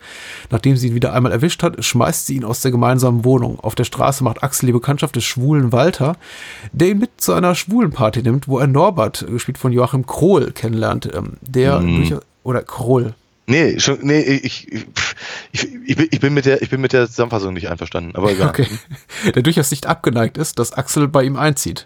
Das sexuell gemischte Beisammensein geht einigermaßen gut, doch dann findet Doro heraus, wo Axel wohnt und überrascht ihn in einer für sie pikan- pikanten Situation. Da sie zusätzlich von Axel schwanger ist, überschlagen sich nun bald äh, die Ereignisse. Das finde ich eine wirklich, nee, da bin ich nicht. Moonshade, Moonshade, Moonshade. Ich bin wirklich, wirklich enttäuscht. Du bist ein Wischiwaschi-Typ. Nein, das ist, das, äh, das, das haut halt hinten und vorne nicht, nicht hin. Alleine, also ich, ich, ich glaube nicht, dass man die Geschichte wirklich so ausführlich erzählen muss. ähm, aber vielleicht sollte man. Stört dich das Detail auf der Straße lernt der Walter kennen, oder? Ja, da, da stimmen mich alle möglichen Details, weil wenn, wenn, er, wenn er Details reinbringt, dann, dann müssen sie auch stimmen, meiner Meinung nach, weil ich glaube, die Details sind dann an der Stelle auch wichtig. Wenn er sie nicht reinbringt, dann ist, ist es, glaube ich, wichtiger zu sagen, dass es eben um eine, eine Geschichte eines, eines, eines Heteros geht, der eben äh, aus verschiedenen Nöten, die er größtenteils selbst verbockt hat, Ja. ähm, eben in die ihm bis dato unbekannte äh, Schwulenszene äh, praktisch äh, gerät und daraus dann eben äh, sich verschiedene amüsante Eskapaden ergeben oder Ja. ja. Richtung, nur wirklich mal aus dem, aus dem Ärmel zu schütteln, weil was ich halt für, für deutlich für deutlich wesentlicher halte, als nun zu sagen, wer, wer nun wo in wes- wessen Wohnung ist, weil so klingt es nämlich so, als hätte er den Film nicht gesehen. Also ernsthaft. Nee, nee, nee. Deine, deine persönliche Geschichte mit äh, der bewegte Mann, beginnt die mit den Comics oder war zuerst der Film da? Ja und nein. Das kann das Gleiche sein, um es mal kurz mit Max Rabe zu zitieren, äh, äh, zu sagen, der da auch am Anfang äh, kurz auftritt. Der Ähm, auch heute die Karriere nicht hätte, die er hat, oder diese Natürlich nicht, ja. Wo, wobei, wobei er natürlich zu dem Zeitpunkt ähm, äh, sch- schon mit Kein Schwein ruft mich an einen Hit hatte und zumindest ein ein Liebling war äh, schon von solchen, äh, wie sagen wir so, so Spartensendern, Ja. Radio 1 und sowas oder Fritz. So. Also in Berlin kannte man ihn schon, gab halt schon verschiedene CDs. Egal. So, jedenfalls, äh, aber du hast natürlich völlig recht, es war, das hat natürlich echt die Karriere ka katapultiert, wie ehrlicherweise von allen Beteiligten, egal auf welcher, auf welcher Seite. Ähm, meine persönliche äh, Geschichte beginnt tatsächlich in irgendeiner Form mit den Comics, aber ich habe sie zu dem Zeitpunkt noch nicht gelesen. Ähm, die Comics oder der Comic, ich vermute mal eher nur der erste Band, weil beide Bände zusammen, also der bewegte Mann und Pretty Baby, waren ja ursprünglich, sind ja ursprünglich getrennt erschienen und äh, waren zu dem Zeitpunkt, glaube ich, auch noch nicht zusammengefasst erhältlich. Der bewegte Mann selber wurde ganz schön rumgereicht bei mir auf der Schule. So, so, so, so in der, in der Prä-Abi-Phase ähm, und auch gerne mal referenziert und sowas, aber ich hatte ihn nicht gelesen. Das Einzige, was ich von Ralf König direkt kannte, waren seine äh, Safer Sex Comics, die bei uns auslagen. So Mhm. vor, vor der, vor der äh, äh, Aula gab es so einen kleinen Tisch und da lagen dann irgendwelche Flyer und Zeugs und eben auch äh, etliche von seinen, von diesen äh, kleinen Cartünchen, die er da gemacht hat. Das heißt also, mir waren seine, seine Zeichnungen durchaus bewusst, mir war auch durchaus der äh, Zusammenhang mit, äh, mit Walter Mörs in gewisser Weise bewusst. Äh, aber es hatte mich nicht so sehr interessiert. Es war aber auch ehrlicherweise so ein bisschen die Phase, in der ich mich versucht habe, von Knollnasen fernzuhalten. Nachdem ich viele, viele Jahre selber Knollnasenmännchen gemalt habe, ähm, war, war ab Anfang der 90er für mich eben ein erklärtes Ziel, keine lustigen Comics zu machen, sondern Abenteuer- und Action-Comics Ah. und so also, nein, das, so, das, das, war, das war mir schon ein bisschen eBay. Äh, wobei, aber sagen wir mal, rein, rein inhaltlich hat mich das, also hatte ich damit weder Probleme, noch hat es mich aber auch wirklich interessiert. So. Das ist aber Äh, komplett normal im Alter, muss man eben auch mal sagen. Also Ja. ich, ich, ich war genauso drauf, in Bezug auf andere Medien, aber eben auch so, ach, das ist mir alles zu, ach, zu nieder. Ich, ich mache, ich, ich will, was, will was mit Anspruch, eben keine Knollnasen, sondern sowas, ja. Genau, und wo, wobei Anspruch bei mir Spider-Man hieß, aber bitte. Ähm, Ja. äh, genau, so jedenfalls, also der zeichnerische Anspruch war es dann, glaube ich, eher. Ähm, und äh, wobei äh, Kondom des Grauens war mir zumindest auch vom Namen her bekannt. So, Mhm. das war meine, quasi meine Vorgeschichte. Da kam halt der bewegte Mann raus und ich habe die, die Trailer gesehen und äh, gerne halt mit Joachim Kroll halt im, im Schrank und dachte mir, ach nö, nicht so eine, nicht so eine Ku- Kudam-Komödie irgendwie, weißt du, so mit Türen knallen und, und, und Leuten im Schrank und so. Ja. Fand ich, wo- wollte ich, wollte ich eigentlich nicht haben. Also fand ich, fand ich jetzt doof. Aber die, die Kritiken überschlugen sich ja durchaus und ich weiß nicht, in welchem Zusammenhang das war, aber äh, ich, ich, ich guckte den Film. Hm. Ende 94, wenn ich mich recht entsinne. Hm. So quasi so kurz vor Weihnachten und ich war hin und weg. Ich war, ich, ich, ich- fand das, ich fand das war, das war, das war für mich eine, eine, eine, eine, eine filmische Offenbarung bezüglich des deutschen Kinos zu der, zu der Zeit. Weil ich eben gedacht habe, wie so, so- so, also F Filme mit solchen Dialogen und solchen, solchen Charakteren, so na- nachvollziehbaren Neurotikern, äh, die, die einem sympathisch sind und all das, ist was kannte ich ehrlicherweise vor allem von Woody Allen. Und vielleicht, vielleicht von When Harry Met Sally. Und ich fand, ich fand, ich fand den wirklich ganz, ganz toll und dachte mir so, jetzt müsste ich, müsste ich mir eigentlich mal auch den, äh, den Comicband holen. Damals halt in so einer Filmbandversion mit beiden äh, Geschichten drin. Hab den äh, ver verschlungen. War von ihm nicht so angetan. Dazu glaube ich später deutlich mehr. Ähm, und habe mir den Film Anfang 95 gleich nochmal angeguckt. Ernsthafterweise in regelmäßigen Abständen hole ich sowohl äh, den, den Film als auch das Comic raus. Wobei ich mittlerweile viel, viel, viel, viel also ich meine, meine, meine, meine Ralf König-Sammlung ist mittlerweile immens. Es gibt sehr, sehr wenig Dinge, die ich nicht habe, die von ihm ähm, ähm, offiziell rauskamen. Ähm, ich habe mir jetzt neulich meine, meine damals äh, gekaufte Version vom, vom bewegten Mann auch tatsächlich mal signieren lassen. Von daher, ich schätze, ich schätze ihn als, als Autor und als, als, als, als äh, Zeichner und als auch durchaus als Komiker halt mittlerweile deutlich mehr. Wie mir auch aufgefallen ist jetzt beim wiederholten Sehen des Films, den ich immer noch sehr schätze, den ich aber beim besten Willen nicht mehr wirklich komisch finde. Mhm. Mhm. Was damals anders war. Damals fand ich den richtig lustig. Hm, Ich muss mal kurz für mich gehen und mich, mich fragen, wie gut ich ihn noch tatsächlich finde. Ähm, ich, ich, ich kann ja nur nicht mal sagen, ich, der Film ist an mir vorbeigezogen, wie es bei Zahn um Zahn offensichtlich der Fall war, den ich dann teilweise viele Jahre später gesehen habe. Äh, ich habe den, den bewegten Mann in Gänze gesehen. Äh, vermutlich bei der Fernseherstausstrahlung oder auf Video damals. Relativ nah noch am Kinostart, möchte ich sagen, in der, in der Chronologie der Ereignisse. Also es kam jetzt auf keinen Fall erst 10, 20 Jahre später, sondern es war schon so 95, 96 in der Kante. Also als Till Schweiger auch noch ein, für mich ein relativ unbeschriebenes Blatt war und der Mhm. Film eben auch noch relativ frisch. Äh, bei Erscheinen im Kino hatte ich kein Interesse dran. Ich äh, kann die Gründe nicht dafür nennen. Jetzt war es eben auch, wie du schon richtig sagst, es ist Herbst äh, 94, Oktober lief er an. Äh, Da war ich 15. Ich glaube, das war einfach eine Phase meines Lebens, in der mich andere Sachen umtrieben. Ich glaube, mein eigener Kampf mit der Pubertät, den entsprechenden Gefühlen, körperlichen Veränderungen. Wir Mhm. waren ein halbes Jahr zuvor umgezogen in eine neue Stadt. Ich bin an eine neue Schule gekommen. Und es war irgendwie, es, es war so viel in meinem Leben los, dass ich glaube ich kein nennenswertes Interesse daran hatte, ins Kino zu gehen. Das fing erst Ja. ein Jahr später wieder an und dann habe ich eigentlich zehn Jahre lang jeden Film gesehen, der nicht bei drei auf den Bäumen war. Aber äh, 94 war es eben noch nicht der Fall. Also ich wirklich auch, auch ganz wenig im Kino gesehen und der bewegte Mann eben auch nicht. Zudem, ich glaube, war mir ähm, gehört auf jeden Fall auch dazu. Ralf König fast schon ein bisschen zu präsent in der Buchhandlung. Also ich war dann auch so ein bisschen, glaube ich, der, der Haltung äh, auf, auferlegen. Oh ja, das ist jetzt irgendwie so Mainstream, ich brauche das nicht. Das ist irgendwie so ein Film, den auch jeder guckt. Das war ja auch fast der Fall, muss man ja, klar. sagen. Ja, ja, also, aber das ist äh, absurd erfolgreich, ja. absurd erfolgreich mit knapp sieben Millionen Kinozuschauern. Äh, der, der der ging auch irgendwie ein halbes Jahr nicht aus den Kinos raus. Der lief wirklich überall. Äh, und ich war dann eben äh, zusätzlich zu meinem äh, grundsätzlichen Desinteresse aufgrund meiner persönlichen Umstände kam dann eben auch noch dazu, dass ich sagte so, ja, das ist jetzt anscheinend eher was, was ja, die da draußen alle sehen, aber ich brauche das nicht. Dann läuft der Mhm. wahrscheinlich eh demnächst im Fernsehen.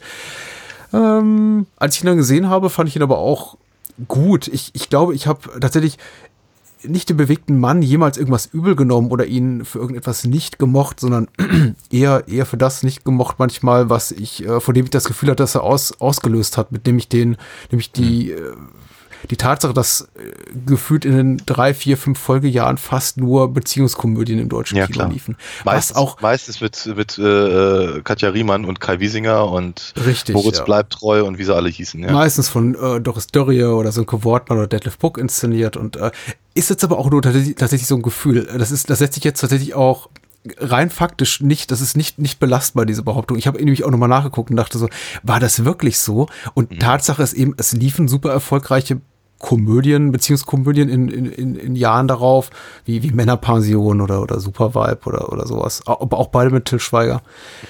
Aber es war jetzt mitnichten so, dass nichts anderes im Kino lief aus Aber es fühlte sich so an. Es fühlte sich so an, weil das die einzigen Filme war, waren, über die gesprochen wurde. Eben weil auch äh, hier, äh, ich weiß nicht, mit wem man es vergleichen kann, äh, war, war, waren Katja Riemann und, und Till Schweiger sowas wie die äh, deutschen Brad Pitt und Jennifer Aniston oder Die, waren ja nicht zusammen. Aber, nein, die waren nicht zusammen, aber sie gehört irgendwie so rein in, in plötzlich jeden deutschen Film, der irgendwas mit Ja, Schnackseln zu tun hatte.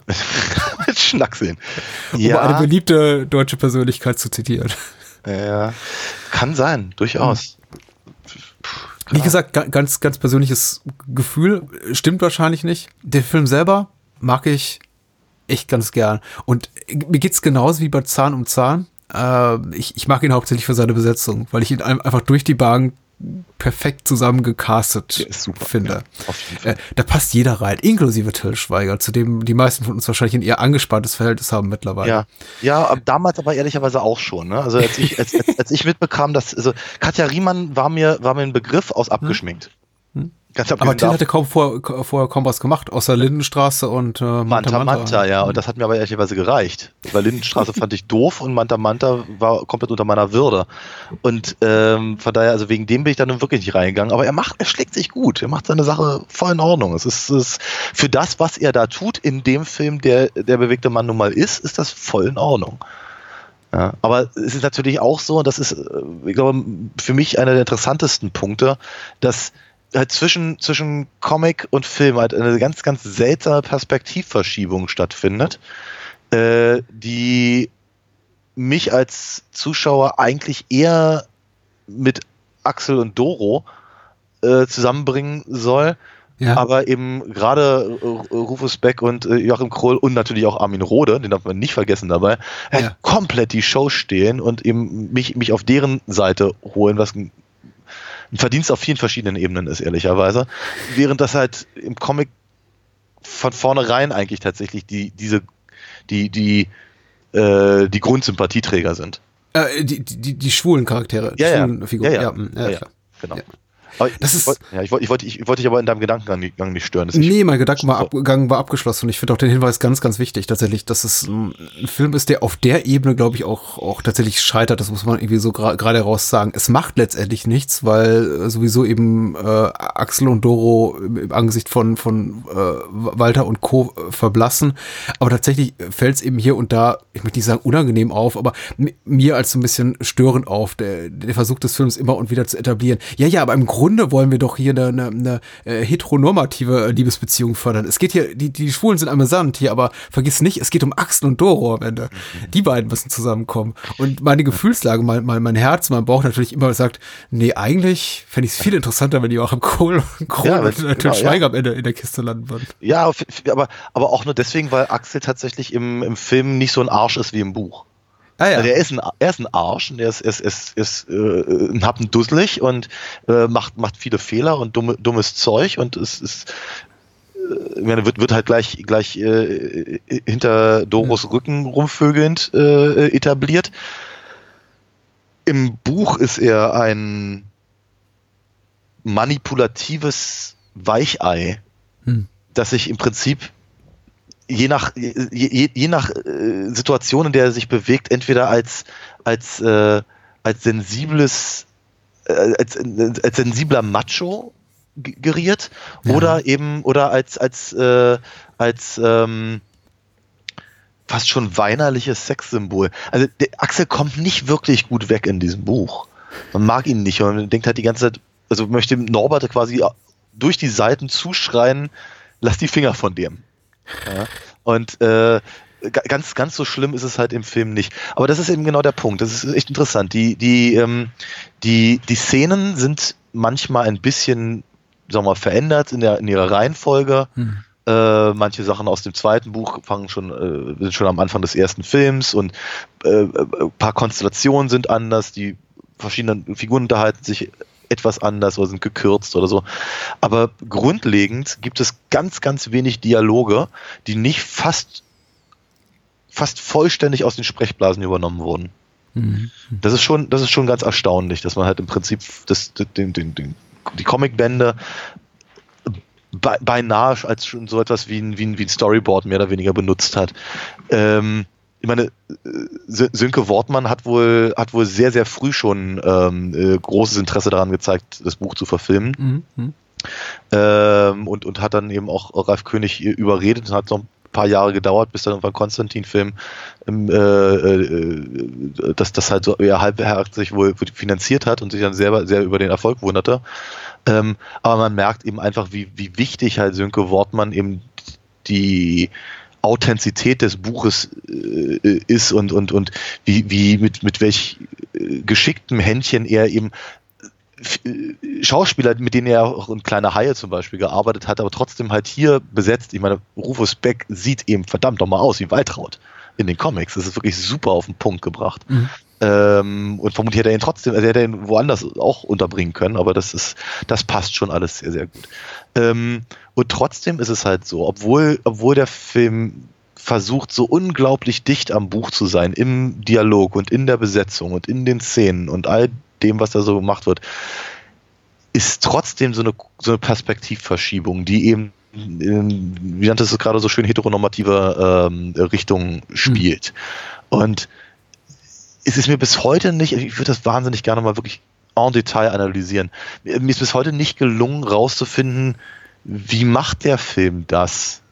Ist, also, wie, wie, wie, wie, wie kann wie kann diese Perspektive so sehr verrutschen, obwohl eigentlich alles drin ist, was eben auch im Buch ist. Und da ist die Perspektive eben deutlich spürbar anders. Weil es das Drehbuch so will, weil das Drehbuch uns immer wieder daran erinnert. Auch ein, in, nein, das ist mir zu einfach. Das, das, ist, das, das, das bringt es mir auch ehrlicherweise nicht, weil das Drehbuch nochmal dem Buch eben jetzt so dicht folgt und auch eben in Mhm. den Dialogen so dicht folgt und die, äh, und die, die schauspielerische Leistung gerade von Joachim Kroll und, und Rufus Beck ähm, da eben auch deutlich, deutlich andere Töne spricht. Und äh, ob das einfach nur auf der, auf der Tonspur ist oder, oder äh, ich finde die schauspielerische Leistung herausragend. Also verstehe mich jetzt nicht falsch. Aber das, was ich sage, ist jetzt nicht als Kritik zu verstehen, sondern einfach meine persönliche Wahrnehmung äh, ist, dass die, dass äh, Rufus Beck und Kroll und Rode auch und äh, so toll ich sie alle finde, für mich als schwule Männer überhaupt nicht funktionieren oder überzeugend sind, tatsächlich. Also sie wirken für mich, ähm, es fehlt ihnen auch so ein bisschen sowas wie eine, wie eine bedrohliche Sexualität. Die scheint für mich nicht, nicht, nicht spürbar, nicht wirklich. Ich weiß, das passiert alles auf dem Comic und es soll humorvoll sein und eben, eben auch die, die, die, die heterosexuellen Männer und Frauen in dem Film sind eben auch überspitzt gezeichnet. Aber bei, bei, den Schwulen fällt es mir eben mehr auf, dass ich die ganze Zeit das Gefühl habe, so, ja, ja, die, die sind, die sind super, die sind mir super sympathisch, das sind unglaublich amüsant geschriebene Figu Figuren von tollen Darstellern dargestellt, aber ich spüre da niemals sowas wie eine ernst, die, die, wie, wie den Anf den, den Hauch einer Möglichkeit, dass die beiden zusammenkommen und irgendwelche sexuellen Barrieren niederreißen. Das ist so ein bisschen für mich wie, äh, auch das ist jetzt irgendwie kein, kein Diss, weil ich, weil ich, weil Tom Hanks macht das super, aber für mich ist es so ein bisschen vergleichbar wie, wie, wie Joachim Krohl als Schwulen zu besetzen, ist für mich ein bisschen wie, wie Tom Hanks als an AIDS äh, äh, sterbenden äh, Homosexuellen in Philadelphia zu besetzen. Was Das ist so- interessanterweise, was, was, was im Übrigen fast schon Zitat von Ralf König ist.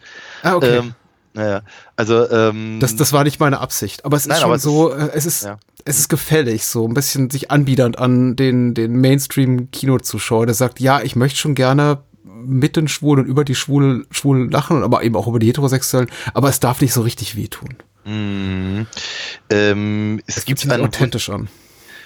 Ja, total. Aber ähm, ich, ich, glaub, ich glaube, da gibt es da gibt's eine etwas leichtere Erklärung als das, Mhm. was du gerade gesagt hattest. Ähm, aber äh, ich, äh, ich, ich empfehle auf jeden Fall ähm, das 30, äh, was weiß ich nicht, 30, die 30 Jahre Jubiläumsausgabe von Der bewegte Mann und Pretty Baby Mhm. äh, bei bei Roro erschienen. Äh, nicht nur sind halt beide Bücher drin, sondern auch noch ein, noch, noch ein, äh, ein Epilog 29 Jahre später äh, und äh, Interviews und, und ähm, ein kleiner Text von Ralf König selbst und, und ein äh, Text von äh, Michael Töteberg über den Film und so. Ähm, da sind ein paar sehr, sehr schöne Sachen drin. Und ich würde jetzt zumindest einmal ganz kurz das, das vorlesen, was, was Ralf König zu Joachim Krohl sagt in einem Interview, das die beiden zusammen führen. Sehr gerne. Ähm, er schreibt hier, also Ralf sagt, Du warst damals der Publikumsliebling. Alle fanden dich als Norbert Brommer rührend, auch viele Schwule, die den Film gesehen haben, obwohl man, wie angedeutet, als Fachmann irgendwie merkt, dass du nicht schwul bist. Frag mich nicht warum.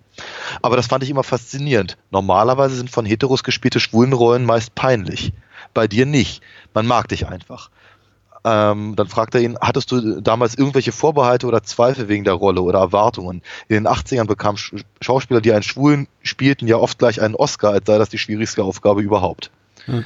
Ähm, und später wird noch so, so, so eine ähnliche ähm, Sache zitiert. Ähm, und ich glaube aber, das ist tatsächlich der, das ist der Schlüssel dazu, weil ähm, natürlich ist es Ralf König wichtig gewesen, dass seine schwulen Figuren eben auch wirklich schwul sind, weil er eben, glaube ich, ganz viele von den Szenen und den Situationen und den Dialogen äh, aus seinem eigenen Umfeld, vielleicht auch aus seinem eigenen Erleben äh, speist und äh, da entsprechend äh, versucht, das halt aus, aus, dieser Perspektive reinzubringen. Und das kann Sönke Wortmann logischerweise nicht leisten. Mhm. Und wenn er eben keine schwulen Schauspieler, sondern eben Joachim Kroll und Trophys Beck äh, äh, ein, einsetzt, dann fällt das eben auch nochmal völlig flach. Aber ich glaube, der wichtige Teil daran ist, dass die ihm einfach so wahnsinnig sympathisch sind. Ja. Weil 1994, 95 war das Publikum in Deutschland eben, sagen wir mal, eher, eher so die, die, die schrillen Lachnummern aus den 80ern gewohnt. Und wenn sie, wenn sie ein bisschen mehr Grips hatten, dann haben sie gemerkt, dass eben in La Cage au Foll äh, die Figuren eben auch durchaus eine tragische und sehr rührende Komponente haben, die eben, sagen wir, sie zu den Helden des Films macht, obwohl man nicht nur unbedingt mit, sondern auch vor allem über sie lacht. Mhm. Ähm, und jetzt, jetzt gelingt es dem bewegten Mann eben eine Geschichte zu erzählen über Männer, die Männer lieben und das eben auf eine sehr ähm, wie soll ich sagen, nachvollziehbare Art und Weise. Joachim Krohl sagt selber in diesem gleichen Interview, er hat eben in erster Linie keinen schwulen Mann gespielt, sondern einen verliebten Mann. Mhm. Und das finde ich, transportiert er ganz hervorragend. Nur dass eben, äh, dass, dass, dass er eben nur einen Till Schweiger äh, anhimmelt und die Probleme, die sich halt aus der Situation äh, ergeben. Und ich glaube, dass das durchaus wird ein, ein, ein Publikum, das mit das damit so noch keine Berührungen hatte, ganz und, und sagen wir die ganze AIDS-Krise noch noch halbwegs im Kopf hatte und eben sagen wir mal die, die einzige Träne, die sie verdrücken konnten, eben ist, wenn Tom Hanks stirbt. Auf, auf einmal, auf, auf, so, auf so nachvollziehbare Art und Weise daran teilhaben lassen, ist eben durchaus eine Leistung. Ob, die, ob jetzt die Schauspieler besonders schwul oder authentisch schwul sind oder nicht. Aber auf einmal konnten, konnten, konnten, konnte auch meine Tante Erna oder so das ja. nachvollziehen. Oder meine Eltern, ja, die äh, äh, sonst eher so auf dem, hier der, der Spruch, den Til Schweiger äh, bringt, äh, da ähm, so, soll jeder auf seine eigene Art glücklich werden. Ja, so eine, so eine Sätze äh, gab es bei uns halt durchaus, ja, weil und dafür, da, da, dabei hielt man sich dann für tolerant. Mhm. Ja, und äh, jetzt hier im Prinzip zu zeigen, guck mal, da ist eine, eine Welt, mit der man sonst so keine Berührungen hat, aber sie funktioniert genauso wie meine eigene. Klar mir, mir, mir persönlich ging das so. Also wer durch, durch den Film, der mich jetzt so begeistert hat, durch meine Beschäftigung mit dem Buch, das mich dann ein bisschen weniger, aber durchaus immer noch begeistert hat, dadurch, dass ich eben so ziemlich jedes Ralf König Buch gekauft habe, was mir damals äh, äh, verfügbar war, äh, kam ich eben auch zum, zum ersten Mal mit meinen damals 20 irgendwie in, in die Situation, über meine eigene Sexualität nachzudenken mhm. und über, über, über meine, meine persönliche, mein persönliches Verhältnis zu verschiedenen Rollen, auch gesellschaftlicher Natur. Für eine Türen-, Klapp- und Schrankversteck-Komödie ist das schon nicht verkehrt, ehrlicherweise.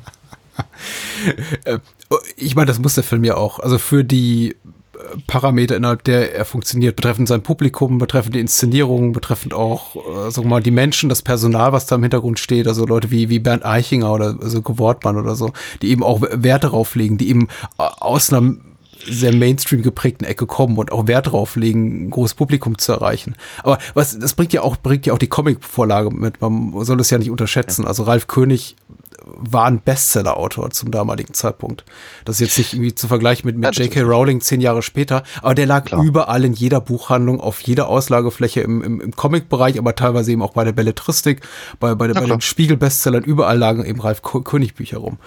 Mhm. Und damit geht eben auch eine gewisse Erwartungshaltung einher und die sagt eben, es darf nicht zu sehr wehtun. Und ich muss ganz ehrlich sagen, äh, ich, ich finde das komplett, ich we- weiß nicht, respektabel, weiß ich nicht, Fragezeichen, akzeptabel, absolut, äh, dass jemand sagt, ich habe eine auch eine klar kommerzielle Agenda, ich will einen Film machen mit einer mit einer Jugendfreigabe ab 12, da sollen auch ähm, äh, Heteroteens reingehen können und, und, und, und ältere Damen und Herren, ohne sich zu schämen, da, dafür, dass sie in so einen Schmuddelfilm gehen. Und dafür ist der Film extrem gelungen. Die bestmögliche Variante einer, wie du so schon beschrieben hast, Kudam-Komödie, wo gibt.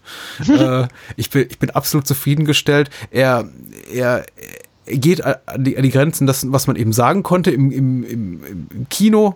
Es gab, ja- gibt ja diesen berühmten Werbespot hier mit Ingolf Lück und Hella von Sinn mit dem, mit dem Kondom da an, an, der Kasse.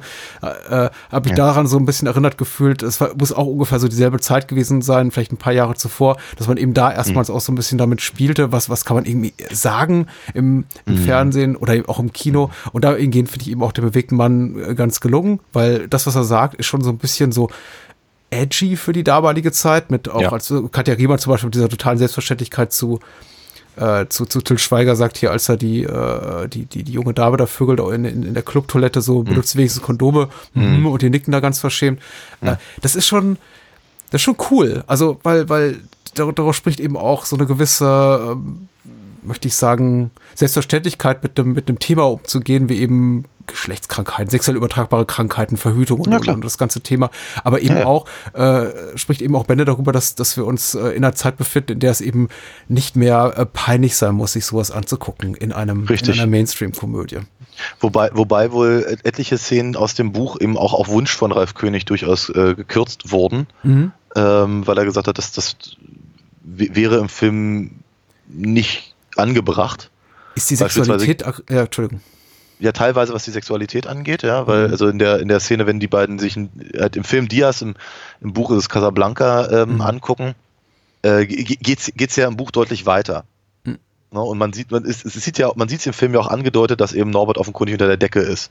Äh, angeblich haben sie das ja wohl auch gedreht, aber eben nicht, nicht, nicht verwendet, weil Ralf König eben auch durchaus der Meinung war, dass es eben äh, dem, dem Publikum zu viel aufbürden würde, sich damit jetzt auch noch auseinandersetzen zu müssen. Fand aber dann wohl, dass eben dieser, dieser verschämte Kuss von, von äh, Joachim Krohl auf Til Schweigers Schulter eigentlich noch, noch viel verklemmter irgendwie wirkte auf ihn und, und all das. Ist es sowieso interessant, dass er, äh, aber ähm, dass sein Verhältnis zu dem Film sich eben entweder stark geändert hat in all den Jahren oder ich das immer etwas falsch mitbekommen habe. Also ich hatte immer das Gefühl, dass er diesen Film hasst. Ja. Und äh, dem scheint aber so nicht zu sein. Also was, was er wohl wirklich überhaupt nicht leiden kann, ist die, ist, ist die Sitcom. Hm. Ich persönlich finde es eine gute Sitcom, aber ich kann verstehen, also, also wenn, wenn, wenn, wenn, wenn man aus meiner Comicfigur eine Sitcom machen würde, wäre ich auch sauer. Hm. Ja, also von daher, das ist, ich glaube, das äh, wird der Vorlage nicht gerecht, aber für das, was es ist, funktioniert es eigentlich immer noch ganz gut. Hab ich Ähm, gesehen. Ich, ich habe ich hab, ich hab den, hab mal für die ein bisschen was gezeichnet. Also Mhm. in, in, da liegt irgendwas in irgendeiner von den Szenen liegt was von mir im Hintergrund rum. Ich glaube, man sieht es nicht. Mhm. Jetzt, jetzt eben letzten Sonntag bei der bei seiner Lesung hat er unglaublich über Kondom des Grauens hergezogen. Mhm. Also ganz, ganz, ganz, ganz, ganz schlimm. Ein Film, von dem ich eher das Gefühl hatte, dass er eigentlich sehr begeistert war, ursprünglich mal. Also was klang das in den Interviews immer Oh, so. konzeptionell klang Kondom des Grauens super. Ich habe Ja, ja, die ja. Dreharbeiten verfolgt. Das war, war, war mal als guter Film gedacht. Ja, das, so, so sagte er auch. Und sie hatten ja dann auch noch sich HR Giga rangeholt und was nicht alles. Und Ja, er hat ein paar. Bilder gezeigt von seinen Kondomen des Grauens. An dem ließ er dann wirklich kein gutes Haar. Ähm, zu, zum bewegten Mann sagte er aber äh, zum einen, dass er eben, dass er dem Film halt wahnsinnig viel verdankt, alleine deswegen, weil eben äh, sich das Buch äh, sechs Jahre nach seinem ursprünglichen Erscheinen halt nochmal äh, verkaufte wie Bolle. Ähm, und ähm, er, witzelte so ein bisschen, man- manche Leute werfen ihm ja vor, dass er schuld sei an Till Schweiger. Hm. Ähm, also aber er, er, er kannte den damals halt gar nicht, aber er hatte ein paar Freunde gefragt und die haben, die haben halt von ihm geschwärmt nach Straße und Manta Manta. Und hat, hat sich den angeguckt und meinte, ja, pff, passt schon. Aber äh, er fand ihn wohl nie geil. Aber ansonsten ähm, sagt er halt, dass er, dem, dass er dem Film halt durchaus dankbar ist für das, was er halt geleistet hat und, und so. Und da habe ich noch eine kleine Passage ähm, aus, aus, aus, dieser, aus, dem, aus dem Jubiläumsbuch, in dem er schreibt, aber der Film lockte am Ende über 6,5 Millionen Menschen ins Kino. Ein überwältigender Erfolg, mit dem niemand gerechnet hatte, am wenigsten wohl Bernd Eichinger selbst. Es war offenbar die richtige Story zur richtigen Zeit. Man wusste nicht viel über Schwule und Joachim Krohl und Rufus Beck spielten Norbert und Waltraud sehr sympathisch. Da ich den seitenstarken Filmvertrag äh, erfreut und ungeprüft unterschrieben hatte, nutzte mir das unerwartete laute Klingen einer Kinokasse allerdings wenig. Der Comic verkaufte sich äh, dafür acht, acht Jahre, nach Erscheinen nochmal wie neu. Hm. Somit habe ich dem bewegten Mann und auch der Verfilmung einiges zu verdanken. So.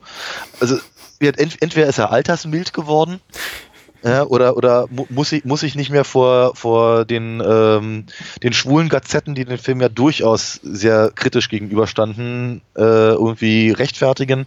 Ja. Ähm, genau, jedenfalls äh, hat, hatte ich es anders in Erinnerung, freue mich aber so ein kleines bisschen zu hören, dass er ihm jetzt halt durchaus positiv gegenübersteht. Ja, ich glaube, es hat auch etwas mit, mit oder enttäuschten Hoffnung und äh, übertroffenen Erwartungen vielleicht auch zu tun. Ke Ja. Keine Ahnung, es ist jetzt 30 Jahre später. Ich würde jetzt auch keinen Kaffeesatz lesen im Namen hier von Ralf König, das kann er selber besser.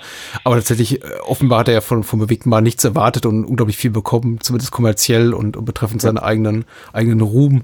Äh, und bei Kondom des Grauens hatte ich eben auch schon so das Gefühl, dass da ähm, viele Menschen beteiligt waren, denen den König auf so einer ideologischen Ebene vielleicht äh, freundlicher gesinnt war. Also irgendwie hm. RWC Dietrich, Dietrich Schmuddelkönig schlechthin hat das produziert und dann Hm. äh, Spezialeffekte oder äh, Designs von Giga und äh, Effekte von Woodgereit und so. genau. Und da, da, da waren unglaublich viele Menschen beteiligt, von denen man sagte so, ja, hm. und tatsächlich echt gute Theaterschauspieler hier. Ja, Ude Samel. Ude Samel Peter Lohmeier, Ja. äh, Iris Berben Berben, da, ja, ja. äh, Ralf Wolter. Genau alle, alles, was die Berliner Theaterszene äh, mit, mit, äh, mitbringt, hier die ganze Sander-Familie, Merit Becker, Vater Mhm. Otto und so weiter. Also, äh, und dann kam eben Kondom des Grauens raus und es war Kondom des Grauens. Ja. Ist, äh, insofern, also ich, ich glaube, ich kann zumindest von meiner Seite aus seine Gefühlslage verstehen. Mhm. ich, äh, ich, ich mag den Wegmann auch sehr viel lieber. Mhm. Du, du hast vorhin was gesagt, worüber ich mir ähm, jetzt auch zum ersten Mal Gedanken machte, als du es erwähnt hast. Äh, Du findest ihn nicht mehr besonders komisch. Ja. Und tatsächlich, äh, wenn ich ehrlich mit mir selber bin, geht's mir ähnlich. Ich finde ihn dadurch nicht weniger unterhaltsam. Ich habe Ja. selten laut, laut losgelacht, außer den bei den sehr vordergründig witzigen, witzig gemeinten Szenen wie Mhm. äh, Ruckzuck ist Slipperdick und so. Also äh, auch, glaube ich, eins zu eins aus den Comics. Nehme ich Ja, mal. ja. Äh, die Gags funktionieren sehr gut. Andere sehr vordergründige Gags funktionieren nicht so gut. Also ich finde diese, tatsächlich diesen ganzen Männerkreis mittlerweile ziemlich mh, ja. Der war, der war aber interessanterweise ja schon 95 war der ja schon völlig, völlig out. Also die, die, die, die, der Hintergrund zu, zu dem Buch war ja folgendes. Der Rowold Verlag hatte eine, Mhm. eine Reihe namens Mann. ja. Und in, in dieser Reihe wollte, wollten sie halt äh, Autoren äh, vorstellen, die sich halt mit dem äh, in der Mitte der 80er heiß diskutierten Männerbild, da sind wir wieder bei Schimanski, Mhm. ähm, halt in irgendeiner Form auseinandersetzen. Und da wollten sie eben auch eine, eine schwule Perspektive haben und die einzige, ähm, die einzige äh, Auflage war, dass das Buch halt der bewegte Mann Ja. lauten sollte. Und er hat sich halt darüber Gedanken gemacht, was könnte er eigentlich da tun. Und dann hat er eben äh, versucht, mehr oder weniger halt, äh, weil er eben raus musste aus seinem eigenen Milieu, aus seinem, aus seinem angestammten Genre, der Schwulcomics, äh, hat er gesagt, okay, ich mache das, wovon ich Ahnung habe und äh, ich nehme halt aber trotzdem Dinge rein, die mich interessieren äh, und versuche halt somit ehrlicherweise alles zu bedienen. Und immer als Aufhänger gilt halt durch den Titel eben diese Männergruppe, die halt damals in, in den alternativen 80ern ja durchaus sehr angesagt war. Als dann der Film rauskam, äh, war das eben durchaus schon sehr, sehr veraltet. Und ich weiß nicht genau, wann äh, Dieter Krebs mit seinem, mit seinem Martin äh, um die Ecke kam, Ja. aber äh, halt bestenfalls zumindest für eher dröge Witze herhalten, herhaltend. Äh, und äh, was, was sie hier halt versuchen, indem sie im Prinzip auch da die Dialoge eins zu eins zu, über, äh, zu übernehmen, so einen quasi fast nostalgischen Charme damit reinzubringen, können sich aber nicht verkneifen zu, sagen, das war doch in den 80ern populär und kommt jetzt gerade wieder, um irgendeine, irgendeine Beziehung zu dem Titel zu haben. Mm, Ich, ich finde es als, als Plot-Device akzeptabel, in dem Sinn, dass eben der Moment ist, in dem äh, Walter und Axel zueinander finden. jetzt nicht auf, auf, auf einer romantischen Ebene, äh, räumlich. Äh, ja, inhaltlich erinnert es eben sehr stark an die Tatsache, dass der, dass das Kunden, äh, dass äh, der bewegte Mann zu dem Zeitpunkt eben schon ein paar Jahre alt war. Also auch wirklich wie aus dem Film gefallen, der, der 10 zu 20 Jahre vor, vorher entstanden ist und äh, Ja, erstaunlich unmodern eben vielleicht zum Rest des Films. Ja. Weil tatsächlich, also der Vorteil, den, den für mich, äh, das, was ich auch interessant finde, ästhetisch an, an dieser Produktion, ist eben, dass tatsächlich alle, alle Eckpfeiler für mich einer äh, Konstantin-Film Bernd Eichinger Produktion zu der, der damaligen Zeit erfüllt, also so auf, auf handwerklicher Ebene, aber eben inhaltlich doch immer wieder überrascht mit Sachen, die ich nicht erwartet hatte, auch mit so einer gewissen einfach Selbstverständlichkeit mit bestimmten Themen umzugehen, äh, Rollenbilder, Geschlechterbilder, auch, auch den Mut, äh, Figuren offenbar offensichtlich unsympathisch darzustellen. Ich meine, Axel ist ja auch so, eine, du sagst in den Comics ist er doch sehr viel ekelhafter, aber er ist ja auch hier keine besonders, also äh, wenn man sich genau betrachtet, sympathische Figur, er ist ein ziemlicher Trottel. Ja, er, ist ein, er ist ein ziemlicher Naivling. Seine, äh, die ganze Art und Weise, wie er über Gefühle spricht und seine Zuneigung über, über Doro und ähm, seine, äh, ja, se- seine widersprüchlichen Emotionen ihr gegenüber, das ist, er, er redet wie auf dem Niveau eines, eines, eines Zehnjährigen. Ja, ja. Äh, auch mit Norbert darüber. Und Norbert ist derjenige, der, der, der Reife, der Hm.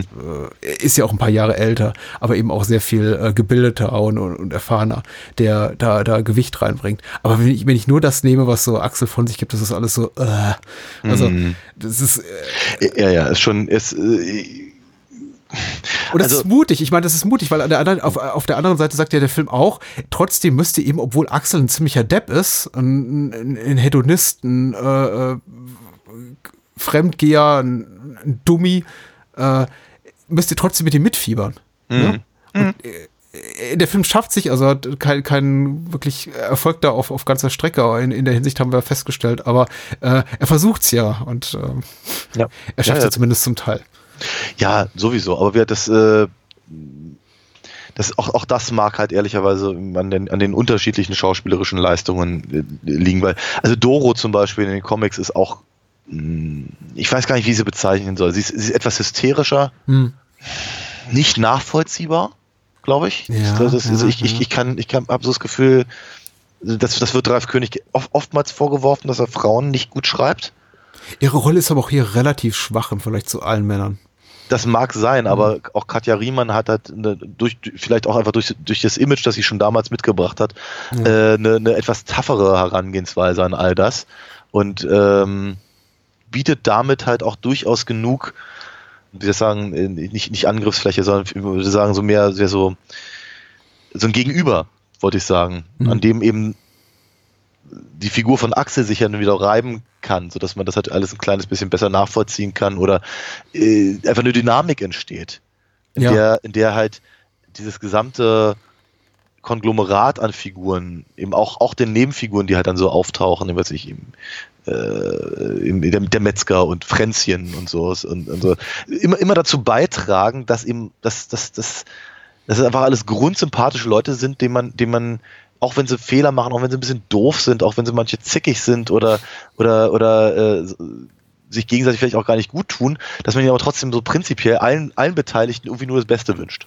Ja. Auch, auch das ist wiederum ein, ein echter Verdienst, weil es eben, sagen wir mal, dem, dem Publikum trotz Lenkung ein bisschen überlässt, wo denn die Sympathien tatsächlich landen. Ja, und wir haben halt äh, schon festgestellt, bei uns ist es eben offenkundig eher in der, in der, in der Truppe äh, Norbert und Waltraud. Weil sie die interessanteren Figuren sind und die Natürlich. äh, komischerweise, ich wollte gerade sagen, die authentischeren Figuren, aber irgendwie sie fühlen sich authentisch an. Sie fühlen sich nicht authentisch an in ihrer Homosexualität, Nein, aber in der Art und Weise, wie sie sich durchs Leben bewegen, möchte ich mal sagen, und in der Art und Weise, wie sie also mit ihrer mit ihrer Gefühlslage zu kämpfen haben oder mit der Situation, die sich da auftut und auch diesen ganzen Eifersüchteleien.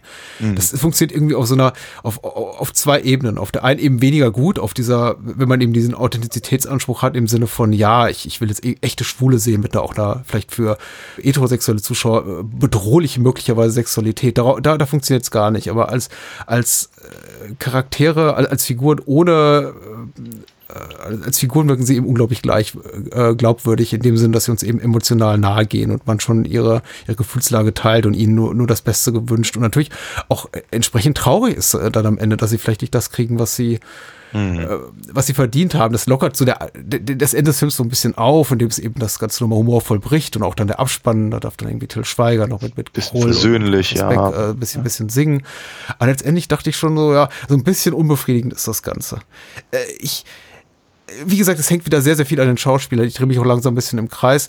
Aber eben auch, ich möchte jetzt nicht so Wortmanns Leis, äh, äh, Le- Leistung da vernachlässigen, auch eben an, an Wortmanns äh, Drehbuch oder am, vielleicht auch am, am Schnitt am Ende des Tages, äh, Entscheidungen, die da gefällt wurden, bestimmte Momente drin zu lassen. Ich finde es zum Beispiel ganz stark, dass ähm, nicht nur äh, Kohl und, und, und äh, Schweiger ihre Momente haben, sondern eben auch äh, Doro, also Katja Riemann, kleine Momente kriegt, in denen sie eben wirklich auch Persönlichkeit zeigen Ja. darf. Zum Beispiel diese, ähm, die Kondonnummer am Anfang, aber was ich auch zum Beispiel auch eine sehr coole Geste fand. Und da hätte man auch argumentieren können, sowas kann doch, sowas kann doch rausgeschnitten werden. Dann haben wir irgendwie noch eine weniger, weniger, noch eine Minute weniger Filmkopie herzustellen. Äh, der Moment, in dem sie ihn da im, im Umkleideraum in diesem Restaurant trifft Ja. äh, und ihm die, dieses Käsebrot gibt. Ja. Ich finde, das ist einer meiner liebsten Momente und an den erinnere ich mich wirklich, habe ich mich noch erinnert, als wäre es irgendwie gestern gewesen, obwohl ich den Film seit über zehn Jahren nicht gesehen habe, weil ich so, so eine wunderschöne Geste finde, zu sagen, weißt du, du hast echt Scheiße gebaut, aber äh, du siehst aus, als hast du ganz schön unter der Situ- Situation zu leiden, hier ist mal wenigstens was, hier ist mein Käsebrot. Ja, ja. Ich liebe das. Krass. Ja. Äh, und Selbst- sowas gibt es eben zuhauf, diese Ja, kleinen selbst- Details. Ja, und selbst, selbst äh, so, so, so Min Mini-Rollen wie von Martina Gedeck Ja, haben aber eben, soll ich sagen, Luft zu atmen in den paar Szenen, die sie haben, um Ja. sie zu erkennen und auch die, die, die, die, die, die Wichtigkeit für, für einfach für ihr Dasein im, im, im Plot einfach zu, zu, zu ähm, äh, unterstützen und all das. Es ist halt, es gibt kaum, wirklich kaum eine Figur, die einfach nur so zum, nur, nur, so dahin geworfen ist ja, und danach nie wieder auftaucht oder so. Also schon, es ist wirklich ein bisschen schade, dass er halt äh, diese, diese, diese Welle von Filmen wie, was ich, Stadtgespräch oder sowas losgetreten hat. Äh, zumindest wahrgenommenerweise. Aber zumindest ist der Film selbst wirklich sehr gut und ich, ich finde er ist, nochmal, ich finde ihn nicht mehr wirklich komisch, weil ich einfach auch, ich glaube, ich kenne ihn einfach zu gut mittlerweile und äh, äh, aber eben die, die, die Sympathie Punkte äh, sehe ich halt immer noch und ich finde ihn auch immer noch amüsant und, und unterhaltsam und all das. Äh, und von daher finde ich ihn auch rein thematisch äh, gar nicht, gar nicht schlecht gealtert. Ist er nicht. Er, er macht so vieles richtig. Ich finde auch wirklich als, als wirklich gute Mainstream-Komödie funktioniert er hervorragend. Äh, auch das äh, enormer Pluspunkt finde ich auch ist das relativ kleine Personal. Das stört mich bei vielen Komödien, die dann fast schon so an Überbesetzung äh, leiden mit äh, 48 Sprechrollen und äh, acht oder zehn tragende Protagonisten. Hier haben wir wirklich so dieses Kernensemble von, naja, wollen wir großzügig sein und Katja Riemer mit dazu nehmen von, von, von vier Personen. Und alles andere sind mehr oder weniger große Nebenrollen. Und das passt wunderbar. Also die, und auch eben den, den, ich meine, das waren alles damals keine großen Stars. Ich glaube, Heinrich Schaffmeister hatte eine solide Karriere, aber Armin Rohde weniger oder war, glaube ich, wirklich nur Insidern bekannt. Also Ja, ich auch wirklich auch wieder um kleine Haie, ne? ja, äh, gu gu- gutes Händchen für äh, irgendwie eben auch kleine Rollen mit, mit, mit guten, guten Schauspielern äh, zu besetzen. Also der Film hat einfach vieles richtig. Das, und jetzt, ich, ich weiß ja nicht, ob ich dem jetzt noch äh, viel, viel zuzufügen habe. Die, die, die einzigen Sachen, wo er für mich wirklich scheitert, sind diese, diese slapsticky Momente mit, mit, mit der Männergruppe. Ich meine, das Porno-Kino ist amüsant, aber eben auch ein Witz, den man, glaube ich, auch nur einmal gucken kann und beim zweiten Mal sich nicht unbedingt gut hält. Die ganze, die, dieses ganze Bull-Power-Segment ist Nee. Alright. Also es ist, äh, vielleicht ist auch das, was sich am offensichtlichsten nach Comic anfühlt, vielleicht stört mich das auch so daran, dass ich irgendwie daran denke, ja, ich glaube, in gezeichneter Form wird das wirklich gut funktionieren. Mhm. Weil man dann vielleicht auch mehr sehen würde und das Ganze auch die, die dargestellte Sexualität so ein bisschen expliziter wäre und der Film eben immer noch jugendfrei sein will und keine Genitalien zeigt oder irgendwas, was anstößig sein könnte. I don't know. Äh, ist dann für mich so ein bisschen brav. Also das, das, der Comicband ist auch also im Verhältnis zu dem, was, was Ralf König sonst so äh, abliefert, auch relativ brav. Ja. Also Auch die Pointe mit, mit, mit, mit, mit dem Metzger und hier Tills alter Schunfreude in der Badewanne, da dachte ich mir so, ja, da muss man dann aber auch, wenn man den Gag machen will, dann muss man mehr zeigen. also mir hat das damals ehrlicherweise gereicht, aber gut. Ähm, nee, Wolltest du also nicht mehr von Armin Rohde sehen? das ist Ja. Das ist ziemlich der Punkt. Aber ich finde ich finde es aber auch gut geschnitten, muss man ganz ehrlich sagen. Einfach nur ganz, ganz kurzer, kurzer Blick auf das, was Norbert da sieht und ihn in gewisser Weise schockiert, aber ja auch gewisserweise erlöst, ne? weil er will ja mit dem Metzger gar nicht zusammen sein. Ähm, genau, aber wie gesagt, also die ähm, nochmal, ich glaube, ich, ich fasse für mich nochmal ganz kurz zusammen. Ich finde den Film, wie gesagt, sehr amüsant und, und, und, und äh, hervorragend besetzt und hochsympathisch gespielt. Und äh, ich glaube, dass er, dass er durchaus ein paar, paar, paar, paar wesentliche äh, zwischenmenschliche Dinge ähm, versucht zumindest zu benennen. Äh, war super wichtig zu seiner Zeit fürs deutsche Kino, für die Schauspieler, die mitgemacht haben, äh, aber eben auch ehrlicherweise für mich ganz persönlich und ähm, finde ihn ja, ich, ich, ich mag den einfach immer noch sehr, sehr gerne. Und das kann doch gerne so stehen bleiben, meinerseits. Ja, cool. Plus äh, Joachim Krohl ist eine schöne Frau. Also sieht gut aus in Drag. Da, da, darüber hatte sich wohl Ralf König auch ein bisschen mokiert. Das ist. Äh er sagt, ja, warte mal, die, die, die, die, Passage finde ich da auch noch mal ganz kurz. Vielleicht ist das irgendwie nett. Ähm, also die das war tatsächlich mein erster Gedanke, als der Director in die Kamera tritt. Also ja. dachte ich, oha, pff, das, das, das passt. Also ich habe hier ein Foto, alles etwas anders aus.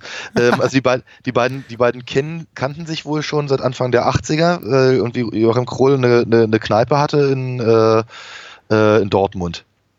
Und äh, Ralf König ist da mit seiner, mit seiner Drag Queen-Truppe, den Emscher Sisters, irgendwie aufgetreten. Hm. So, die, die, die kannten sich. Also entsprechend äh, ist, ist halt wohl Joachim Krohl zu ihm nach Hause gekommen um sich halt mal ein paar Tipps zu geben, wie, wie man, wie man halt so halt im, im, im Drag halt so rumrennt.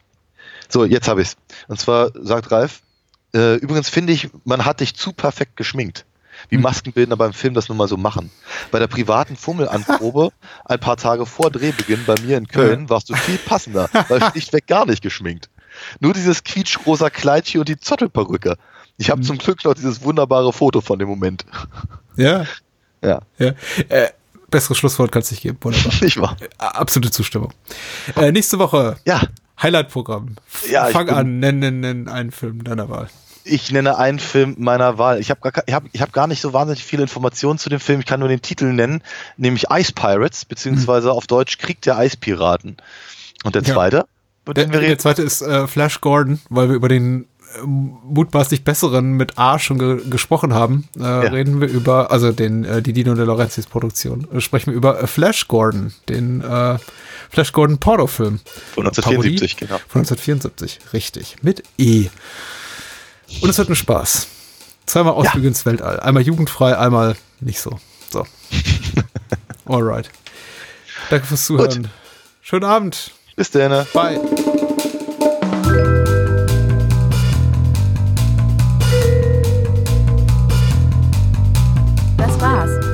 Mehr Bahnhofskino und die Bahnhofskino Extended Edition gibt es bei iTunes, Spotify und überall, wo es gute Podcasts gibt. Kennt ihr bereits Daniels Comics? Auf alinafox.de erfahrt ihr alles rund um seine legendäre Meisterdiebin und ihre Abenteuer. Und denkt bitte daran, eure Unterstützung durch eine Patreon-Patenschaft oder PayPal-Spende sichert diesem Podcast das Überleben. Unter bahnhofskino.com findet ihr alle Möglichkeiten, uns unter die Arme zu greifen. Vielen Dank fürs Zuhören und adios.